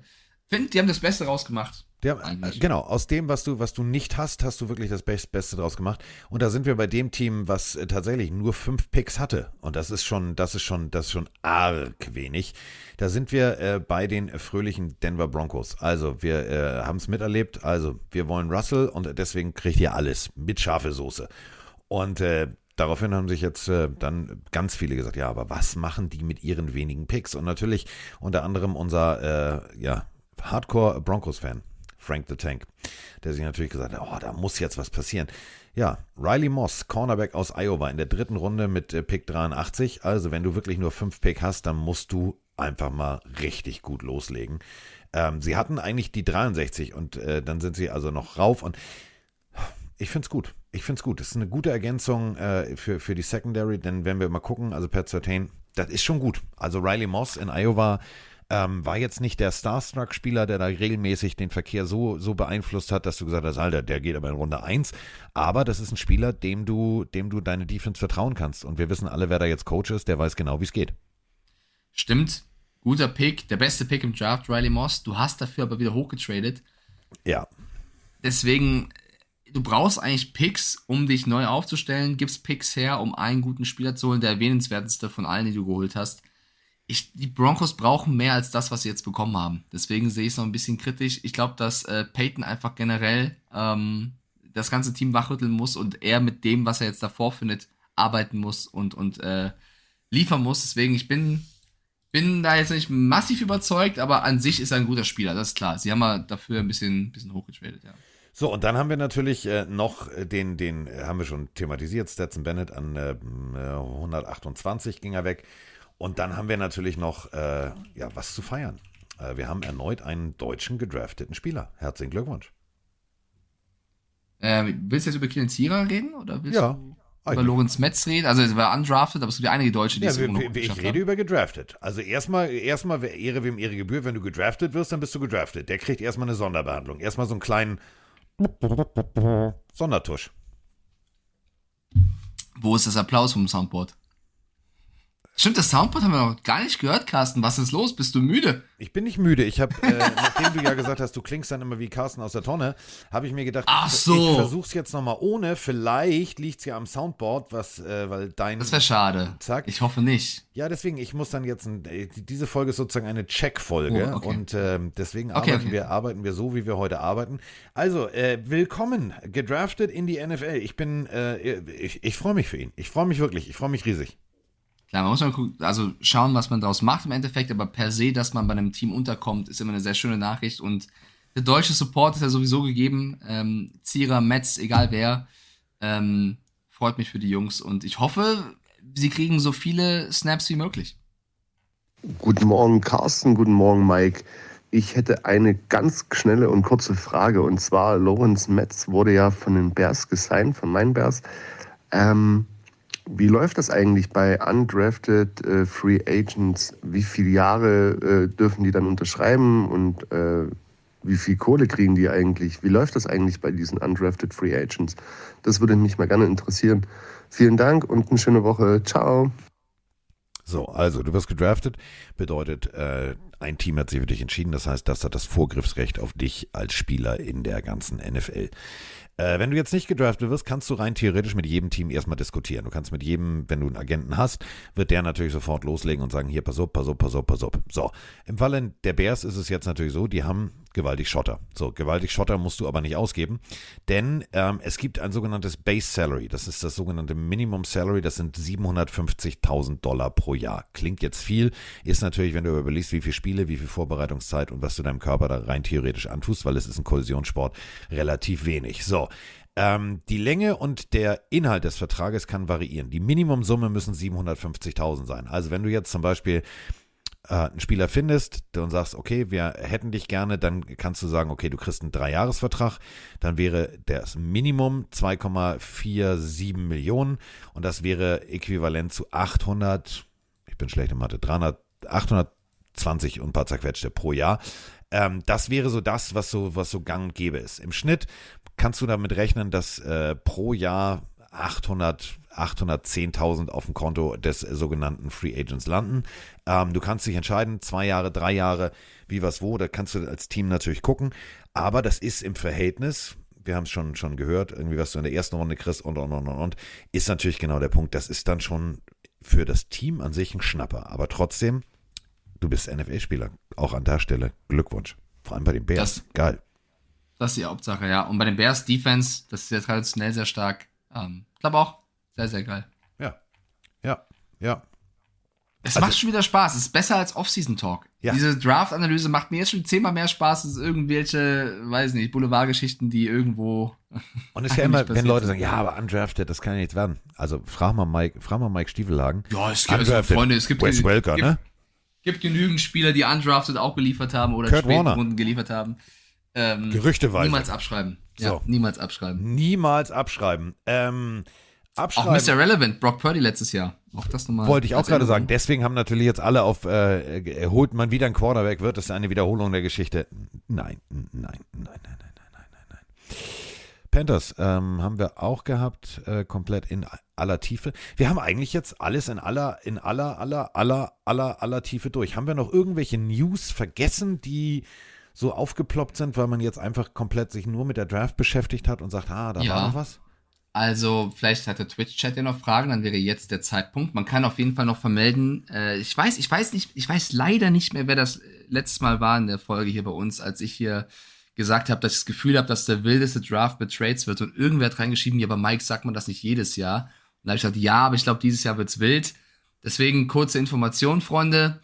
Es ist der Draft mit den meisten Trades aller Zeiten. Es sind 43 Trades gewesen. Mehr gab es in der Geschichte nicht. Ich glaube, da hatte ich dann doch ein bisschen recht. Ich weiß nicht, wer es Ja. damals war, ich habe den Namen vergessen, aber das vielleicht als kurzer Stat noch. Ähm, ich finde Max Duggan zu den Chargers noch einen coolen Pick. Ja. TCU, auch das vielleicht kann man noch mal erwähnen, dass es äh, nicht schlecht war. Hendon Hooker hatten wir schon tatsächlich. Wer wird der nächste Brock Purdy, kannst du so gar nicht sagen. Ähm, man kann noch erwähnen tatsächlich, dass die Gerüchte um einen möglichen Trade um Trey Lance immer größer werden. Auch weil ähm, natürlich die Niners sich da gesprächsbereit zeigen. Und da gibt es auch schon Gerüchte, wo der hingehen könnte. Und ähm, ein Team, was ich spannend finde, wären die Minnesota Vikings, die wohl wirklich Interesse haben zu sagen, Trey Lance, je nachdem, was die Niners wollen, und das wird wahrscheinlich nicht allzu viel sein mit ähm, den Spielern, die sie auf der Position noch haben, könnte noch ein Thema werden in den nächsten Wochen. Ich meine, auch andere Spieler, die jetzt noch in der Free Agency zu haben sind, ähm, ne, das wird uns jetzt die nächsten Wochen begleiten. Du versuchst jetzt dein Roster zusammenzustellen. Das wird jetzt das nächste. Äh, Will Levis bei den Titans hatten wir gehabt. Ich glaube, sonst korrigiert mich. Trey Lance wäre spannend. Wäre spannend. Ja. Als, als, als Druckmittel, äh, in Anführungsstrichen, als, als Alternativlösung zu Kirk Cousins. Das könnte, könnte spannend werden. Be- Muss natürlich eine Sache auch ganz klar sehen. Der Typ hat noch einen Rookie-Vertrag, das heißt finanziell äußerst lukrativ. Aber was will 40, was wollen die 49ers dafür haben? Es ist natürlich genau der Punkt. Wenn jetzt du wirklich sagst, äh, wie, äh, wie George Kittle immer wieder so, ja, äh, Brock Purdy ist mein Quarterback, das äh, treibt den Preis nicht nach oben. Und wenn du da jetzt äh, sagen solltest, wir wollen zwei First-Rounds-Pick, dann, dann legen die Vikings auf, sagen, Digga, nerv mich nicht. Wollt ihr doch eh loswerden. Ja, deswegen äh, bin ich da voll bei dir. Ich finde, warte, hier, Spielplanverkündung ist, glaube ich, am 15. Mai. Kann das Haben wir, sein? vorhin, haben, wir, 11. Mai. haben wir vorhin schon gehabt, am 11. Mai ist es soweit, da Ah, ja. gibt's dann den Spielplan, dann wissen wir, an wen äh, Aaron Rodgers als erstes trifft. Äh, wer auf jeden Fall die ersten Spiele aussetzen wird, ist, ähm, herzlichen Glückwunsch, Cam Robinson, der äh, Left Tackle äh, der Jaguars.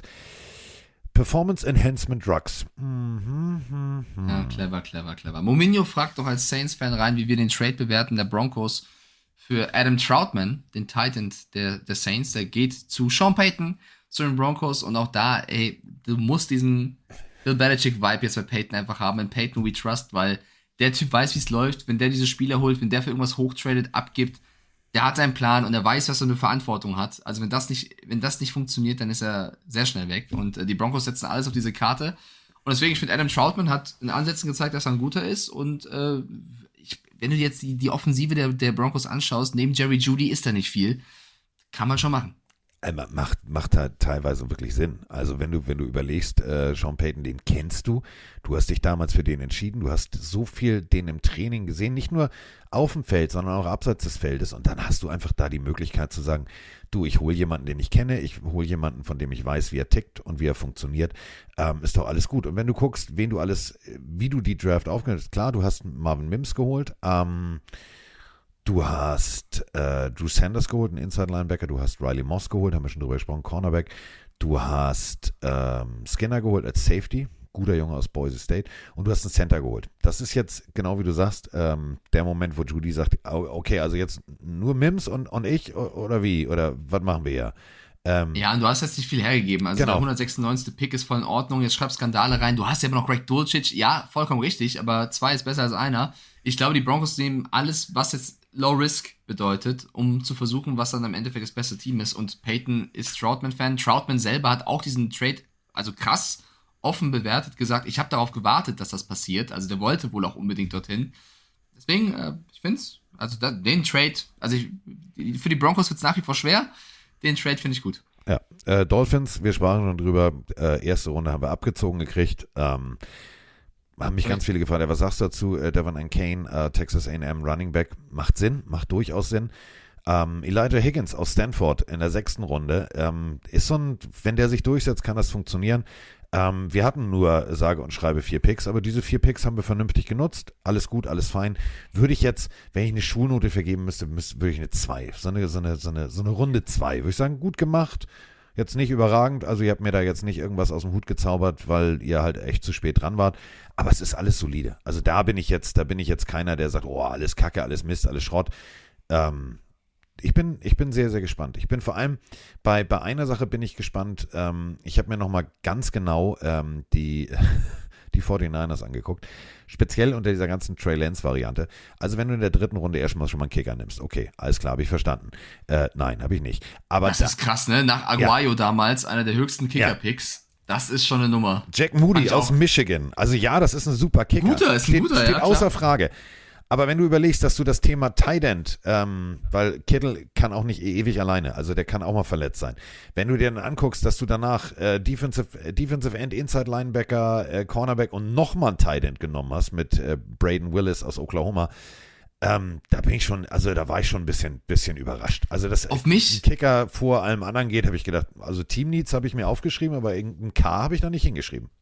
Auf mich wirkt der Niners Trade so ein bisschen wie wenn du Madden spielst, die Uhr läuft runter und alle Spieler, die du haben wolltest, sind weg und du musst gucken, was du machst. Also es wirkt nicht so wirklich durchdacht. Ich möchte jetzt auch nicht hier ähm, Lynch und Co. zu nahe treten, weil die werden schon wissen, was sie tun, aber ich sehe da jetzt, also Robert Beal könnte doch jemand sein aus der fünften Runde, aber insgesamt war das mit der schlechteste Draft für mich. Also jetzt muss ich mal hinten raus einen raushauen. Ich hoffe, ich liege falsch, weil ich mag die Niners, das ist ein cooles Team und die werden mehr Ahnung von dem Draft haben als ich, aber für mich als Außenstehender, ohne jetzt mit allen Spielern gesprochen zu haben, sondern nur was die Needs angeht und was das angeht, was du auf, dem- auf dem Papier stehen hast, bin ich überrascht. Aber vielleicht werde ich auch in ein paar Monaten sagen, ey, war doch gar nicht so schlecht in der dritten Runde äh, Jake Moody zu holen. War jetzt doch gar nicht so. Ähm, ja. Also Aber ich mag wenn, Moody. Wenn, wenn Jack Kicker. Moody aus 58 Yards das Ding für, für den, Ja. den Sieg in den Playoffs in Overtime, da, dann sagen wir, Diggi, was, was interessiert uns Ja. unser Gelaber aus Folge Man darf 376? ja- ist doch scheißegal. Man darf ja nicht vergessen, dass Kicker auch Spiele entscheiden. Und wir sagen ja immer, das ist eine Position, die mehr Liebe verdient hat. Also schon gut gemacht. Mourinho schreibt aber auch rein. Robbie Gold auch kein schlechter. B bin gespannt. Ah, Robbie Gold hört auf. Okay, dann sogar guter Ersatz. Ich bin gespannt bei den Niners. Ich finde, es ist, es ist spannend. Ähm, aber Kicker ist ein guter Stichpunkt. Wir können noch abschließend hier zur heutigen Folge ähm, Dominik Eberle gratulieren zu einer starken Season mit den Sea Dragons, die jetzt letzte Nacht ausgeschieden sind im Halbfinale gegen die Defenders, relativ deutlich. Aber habe Domi schon geschrieben, der ist sehr glücklich über die Season. Ähm, hat, finde ich, jetzt nochmal in der XFL gezeigt, dass es ein Kicker ist, auf den man setzen kann. Ich finde, der hat seine Duftmarke hinterlassen und äh, hoffe, dass er jetzt Richtung Season, wenn ein NFL-Team irgendwie ein Verletztes hat auf der Kicker-Position, werden die ihn auf dem Schirm haben. Und äh, ich bin stolz, wie er da gespielt hat. Deswegen hier nochmal Glückwunsch an Domi Eberle. So, da haben wir das doch äh, auch schon mal thematisiert. Und ganz ehrlich, muss ja nicht äh, sich nur einer verletzen. Trainingscamp einladen, du kickst besser als jemand anders. Ähm, die Möglichkeit, die, die wird sich bieten, denn das ist natürlich genau das Ding. Du hast äh, Dominik Eberle, du hast Rodri- Rodrigo Blankenship, Respect the Specs, ähm, du hast noch so zwei, drei äh, routinierte Kicker. Robbie Gold hört auf, das bedeutet, die 49ers ähm, äh, picken sogar einen. Also das ist, ist halt eine, eine wichtige Position und ähm, da gibt es so zwei, drei auf dem Markt, die da noch funktionieren würden, wo ich sage, müssen wir gucken. So, damit sind wir mit Folge 376 übrigens, der ersten Staffel. Uh, erste Staffel, Alter. Ja, wir sind immer noch in der ersten Staffel. Machen wir uns mal nichts Okay, vor. komm. Wel welche drei Teams haben für dich den besten Draft gemacht? Und das fassen wir jetzt noch einmal zusammen. Let, let, let, me- Soll ich anfangen? Let me think about it. Ja, wenn du möchtest. Also ich gerne. finde, also zwei sind für mich klar. Also wenn, wenn ich euch frage da draußen, welche drei Teams haben den besten Draft gemacht? Chat, schreibt da mal kurz rein. Welche drei Teams? Für Eagles. mich müssen die Eagles genannt Ja. werden. Für mich der beste Draft sogar. Und ich finde sogar an zwei die Seahawks. Ich einen Definitiv. starken Draft. Definitiv. Und an drei kann man, kann man diskutieren. Da bin ich sogar vielleicht zwischen Cardinals und Giants. Wäre jetzt so, da wanke ich so ein bisschen zwischen. Ja, was ich, äh, Ähm, wen ich auch sehr ja? gut, also ja, die, bei denen gehe ich komplett mit dir, denn wenn wir uns angucken, zum Beispiel, was haben die Giants auf dem Zettel gehabt? Cornerback, Center, Wide Receiver, äh, Defensive Tackle, Inside Linebacker, ähm, hat Joe Schön wirklich gut bedient, ist jetzt nicht eine Eins mit Sternchen, aber eine, eine solide Eins, genauso wie die Cardinals. Äh, alles gefunden, was sie brauchten und äh, das Ganze dann sogar noch mit, mit, mit mehr Picks rausgegangen, als du reingegangen bist. Also, wenn du einkaufen gehst und noch was oben drauf kriegst, ist das immer schon mal gut. Hatte so ein bisschen Outlet-Charakter. So, nimm zwei zum Preis von einem. Ja, natürlich, mache ich. Aber du hast völlig recht. Die Seahawks, mega. Also wirklich von äh, Cornerback, erste Runde, Wide Receiver, äh, erste Runde. Und dann out, äh, mit Derek Hall aus Auburn, zweite Runde, Outside Linebacker. Äh, Running Back, ähm, äh, klingt ein bisschen wie Chardonnay, ist er aber nicht. Äh, Charbonnet. Charbonnet. Der, der Zack Ja. aus UCLA. Großartiger Running Back. Ähm, Anthony ich Bradshaw. glaube- also, die stehen gut da. Und vor allem, dass du dann auch noch einfach mal in der siebten Runde sagst, Ah, warte mal, der aus, äh, aus Georgia, der ist ja auch noch da. Also noch ein Running Back. Die stehen schon, also Seattle hat mir tatsächlich in der Draft solide, weil sie Offense, Defense immer wieder hin und her gesprungen sind, hat mir echt gut gefallen. Ja, absolut. Ich glaube, ich hätte sogar an dritter Stelle die Patriots genommen, wenn nicht dieser Kicker-Panther-Quatsch gewesen wäre, weil da muss ich sagen, ey, bin gespannt, was Bill sich dabei gedacht hat, weil die ersten beiden Picks waren sensationell. Und die drei schwächsten Teams würde ich euch auch noch mitgeben. Also ich habe gerade schon gesagt, für mich, nur auf dem Papier, es ist schwer zu bewerten als jemand aus München und nicht der mit den ganzen Leuten spricht, aber für mich sind die Niners die Hm. negativste Überraschung tatsächlich. So eine, so eine so solide Schule, in der Schule würde ich sagen, kriegst eine 3, Diggi. Ja, aber auch nur, wenn du den Schüler magst. und ähm, Ja, weil ich leid, ja, Sympathie kriegst du eine 3, sonst wäre es eine 4 plus. für Roman Motzkus gegen die Niners eine 3.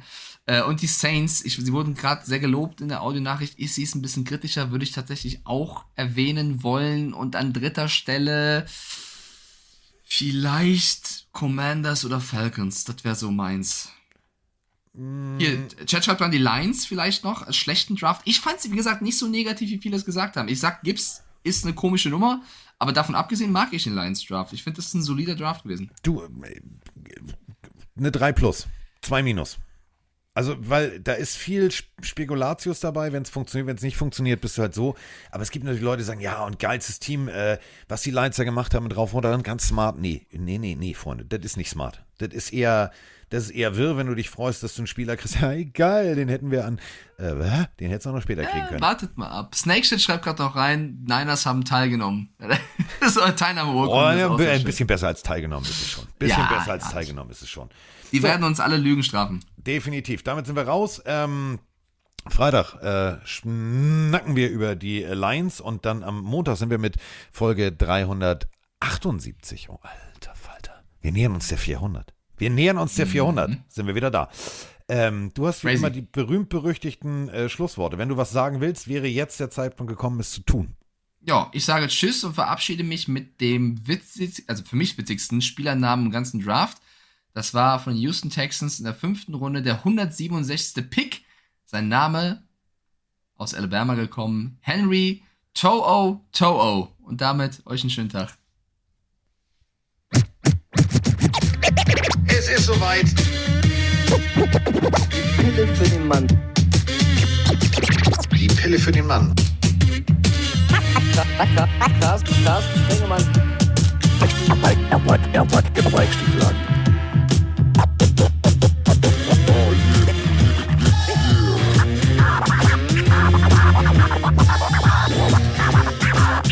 Ist, ist, ist, ist, ist, ist in der Haus. Haut.